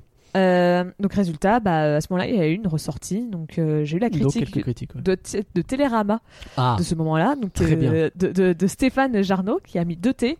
Alors, pour ceux qui me connaissent Télérama, sûr. dites-moi si c'est bien ou pas. 4 je crois. Je sais pas. Je pense que ça va être sur 3 connaissant Télérama parce que je pense pas qu'ils ont été méchants et qu'ils ont mis que deux. Genre ils ont pas mis la moyenne à 5 Akira. sur 10 à Akira, c'est un peu rude quand même. Un peu, j'avoue.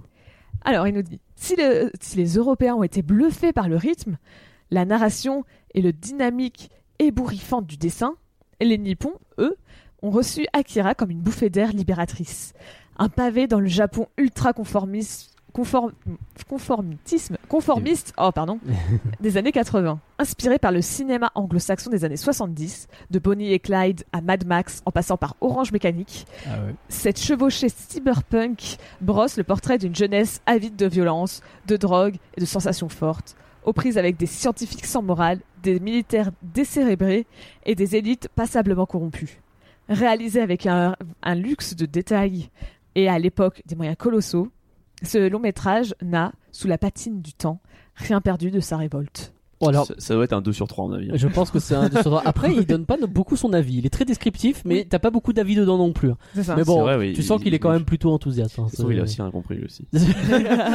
c'est pas impossible. hein. Voilà, En il dit, vrai- si je dis rien sur le film, vrai, on va pas me Je cramer. crois qu'il a pas dit grand chose. oui, voilà, c'est ça, ouais. il dit, oh, Mais ouais. il Il a fait la comparaison mais- avec des films plus faciles, genre il a dit Ouais, Orange Mécanique. je- Ça, j'ai compris. Oui, ouais. Mais après, ouais, c'est- c'est- ce qu'il dit est pas con. Donc, euh, non, c'est bon. Et- Très bien. J'ai aussi une autre critique, euh, celle un peu plus marrante, on va dire. Ah. Euh, parce qu'en fait, c'est une vieille critique de l'époque de euh, Siskel et Herbert, donc qui sont deux critiques américains qui avaient une émission à la télé et qui c'est vraiment le, les deux noms vraiment phares de, de- C'est des- les, les critiques majeures de. Ah, ils faisaient la pluie, Ok. limite la pluie et le beau temps. S'ils disaient on aime bien ça, Surtout le ça- cinéma? Pour le cinéma. Ok. Donc je, ils avaient une émission à la télé et ils disaient dedans ils parlaient de tous les sorties euh, de la semaine et voilà. Donc ils ont parlé notamment de Akira. J'ai retrouvé l'émission de l'époque parce Ok. qu'il n'y avait pas de transcription en audio. un peu Donc le Jean-Michel Apathy du cinéma de l'époque. c'est ça. je pense qu'on doit juste avoir une comparaison française. C'est juste que c'est un peu trop vieux pour nous et qu'on n'a pas de référence. Oui, je crois mais, que euh, malheureusement, je ne comprends pas ce qui c'est, donc. euh, Et donc, euh, alors c'est une traduction bien sûr parce que c'est en anglais. Le film montre un des points forts de l'animation, qui est que les effets spéciaux ainsi que l'environnement urbain des films de science-fiction sont moins chers à dessiner qu'à construire.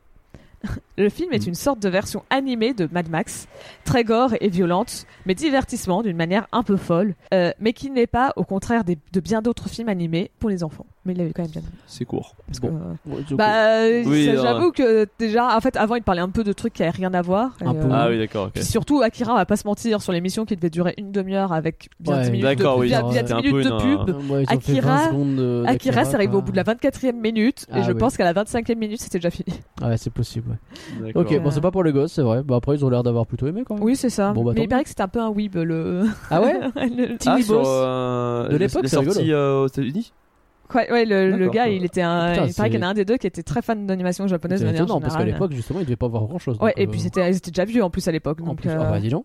Donc voilà. Marrant.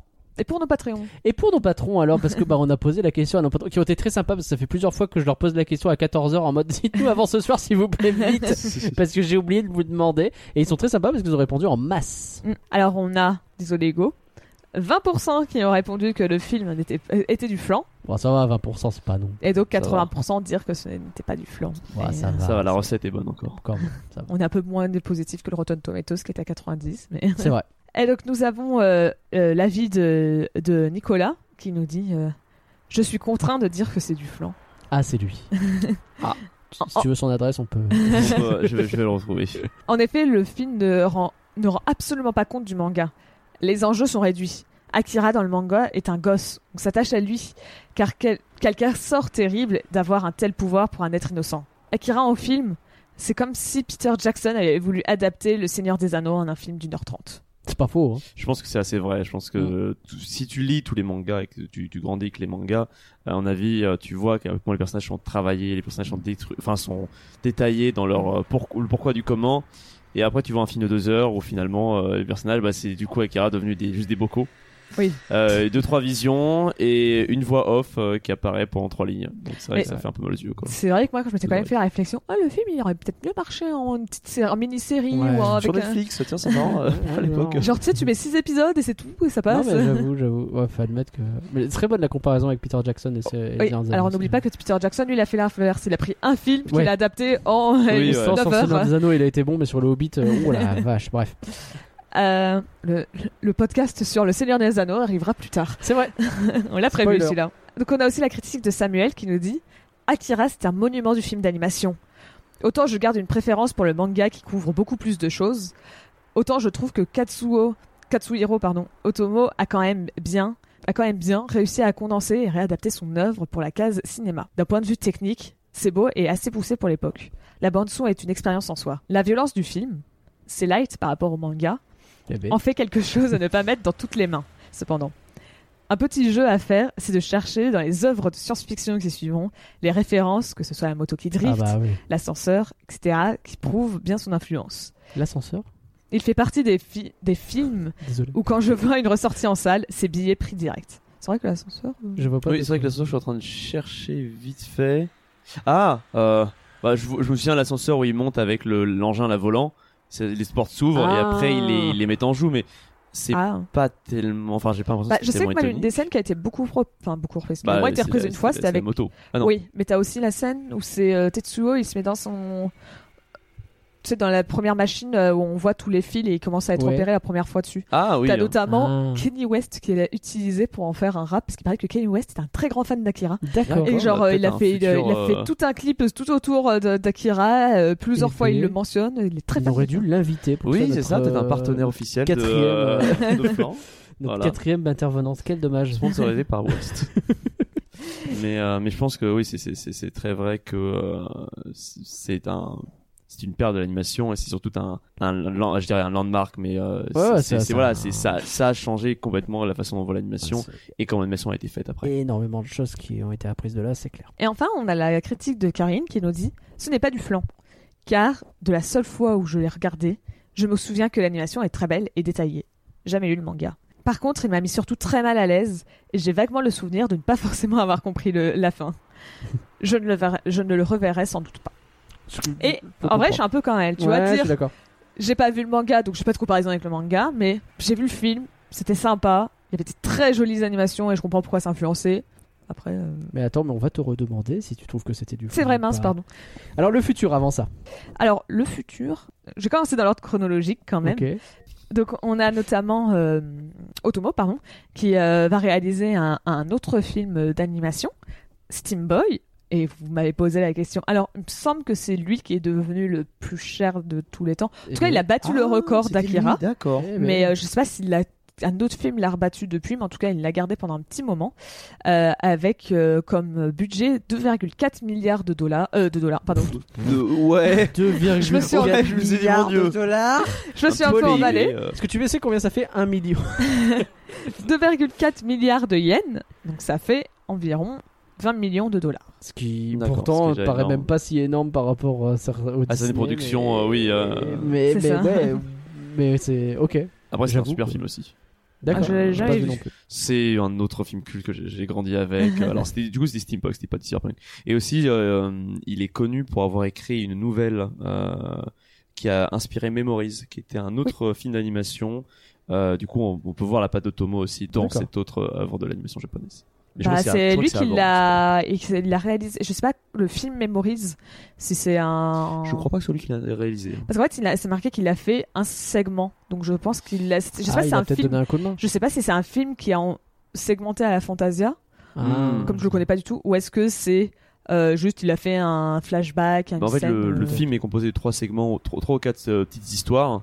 Et je sais qu'il a écrit une des histoires qui est, qui est devenue euh, une histoire du film. Par contre, je sais pas s'il a réalisé. Ou peut-être que si, hein, mais je, Je pense. Après, il a l'air de euh, bien réaliser les trucs qu'il fait, Donc, regarde, euh, Oui, Star Wars, la prélogie, Spielberg, il y a plein de scènes, c'est lui qui les a faites en fait. Hein. George Lucas il lui a dit vas-y fais cette scène, c'est ça te fait kiffer. Hein. Ça se trouve, c'est un peu le même délire. Hein.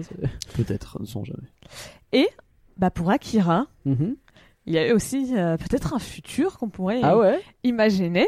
En 2002, Warner Bros a récupéré les droits pour Mais non. adapter 2002. Oui, oui. Ah oui non, je croyais que tu m'avais posé en combien Non, non, j'ai compris. Tout va bien. Warner Bros a récupéré les droits pour Akira et l'adapter en, en- en live action D'accord. Ah, Oula. dès ouais, 2002. oula, hein. ouais, je Parce que la, mode de live action est arrivée plus tard, mais euh, en, en 2002, euh, le, le- donc euh, ils ont commencé à faire, puis ils ont pas fait le film, et je sais plus en quelle année, c'est Lionsgate qui a récupéré les droits, D'accord. et euh, au moment, enfin, ça va être en 2007, parce que c'est à ce moment-là, c'est Taika Waititi qui est devenu le réalisateur sur le projet pour faire Akira. Ok. Et euh, le film est retombé à, enfin, les- alors, à nouveau un peu disparu de toute façon. Lionsgate, il me semble qu'ils ont été rachetés par quelqu'un d'autre ou un bail comme Oui, ça. que c'est- ils vont pas très bien. Et il me semble avoir vu quelque part que c'était Leonardo DiCaprio qui avait racheté les droits du film Mais non. Ah, waouh, d'accord. et que euh, genre Akira, alentours de moi, si tu peux. 2019. et Pas mal. Quand on a reposé la question récemment à Taika Waititi, comme il fait plein de, de, de promotions en ce moment, il a l'air de dire qu'en vrai, il voudrait toujours faire le film. Je sais pas si le projet avance beaucoup, Ouais. mais que lui il serait toujours chaud pour Alors, faire le film. en est à juste dire oh j'avoue ça serait bien. bon. Assez horrible parce que du coup, on parle beaucoup d'Akira comme un jeu d'animation, quoi.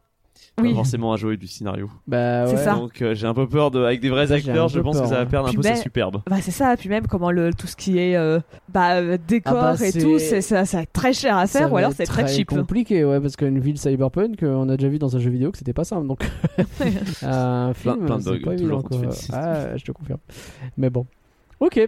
Donc voilà. Eh ben merci pour ce beau futur, merci pour ces beaux éléments, Pauline. Mais alors la question fatidique, elle arrive. Alors finalement, Akira, c'est du flan ou c'est pas du flan Hugo, est-ce que toi, ton, ton- bon, il y a peu de chances que ton avis change. Alors, je, je dois que c'est vrai que quand j'ai, je, j'entends parler de l'histoire, je me rends compte à quel point c'est dur à comprendre lorsqu'on n'a pas lu le- le- les mangas et euh, lorsqu'on n'a pas trop suivi. Pour moi, ça reste toujours pas du, euh, pas du flan. Ça reste, euh, c'est, tellement une prouesse technique que déjà rien que ça serait pas du flan. Ouais. Et ça reste une euh, volonté de raconter une histoire tellement mature, sociale et euh, noire que même si la façon dont elle est racontée n'est pas la meilleure, ça c'est sûr, j'en conviens que c'est, bah, c'est très entremêlé, etc. Hmm, Ça reste quand même euh, un, un bijou de l'animation. on est d'accord. On est d'accord sur ça. Ah, je te retire rien du tout, Pauline? Bah pareil, c'est- de toute façon, on- je disais quand même que c'est pas du flan au début, donc ça serait bizarre que ça parte dans le flan, dans l'autre sens. Mais euh, tu vois, je- comme je disais, je pense que je le reverrai probablement pas, ou peut-être une fois pour le montrer à Mm. quelqu'un, ou quelque chose comme ça. Mais ça reste très beau. Si tu veux des références, c'est, incroyable, euh, c'est vraiment trop bien.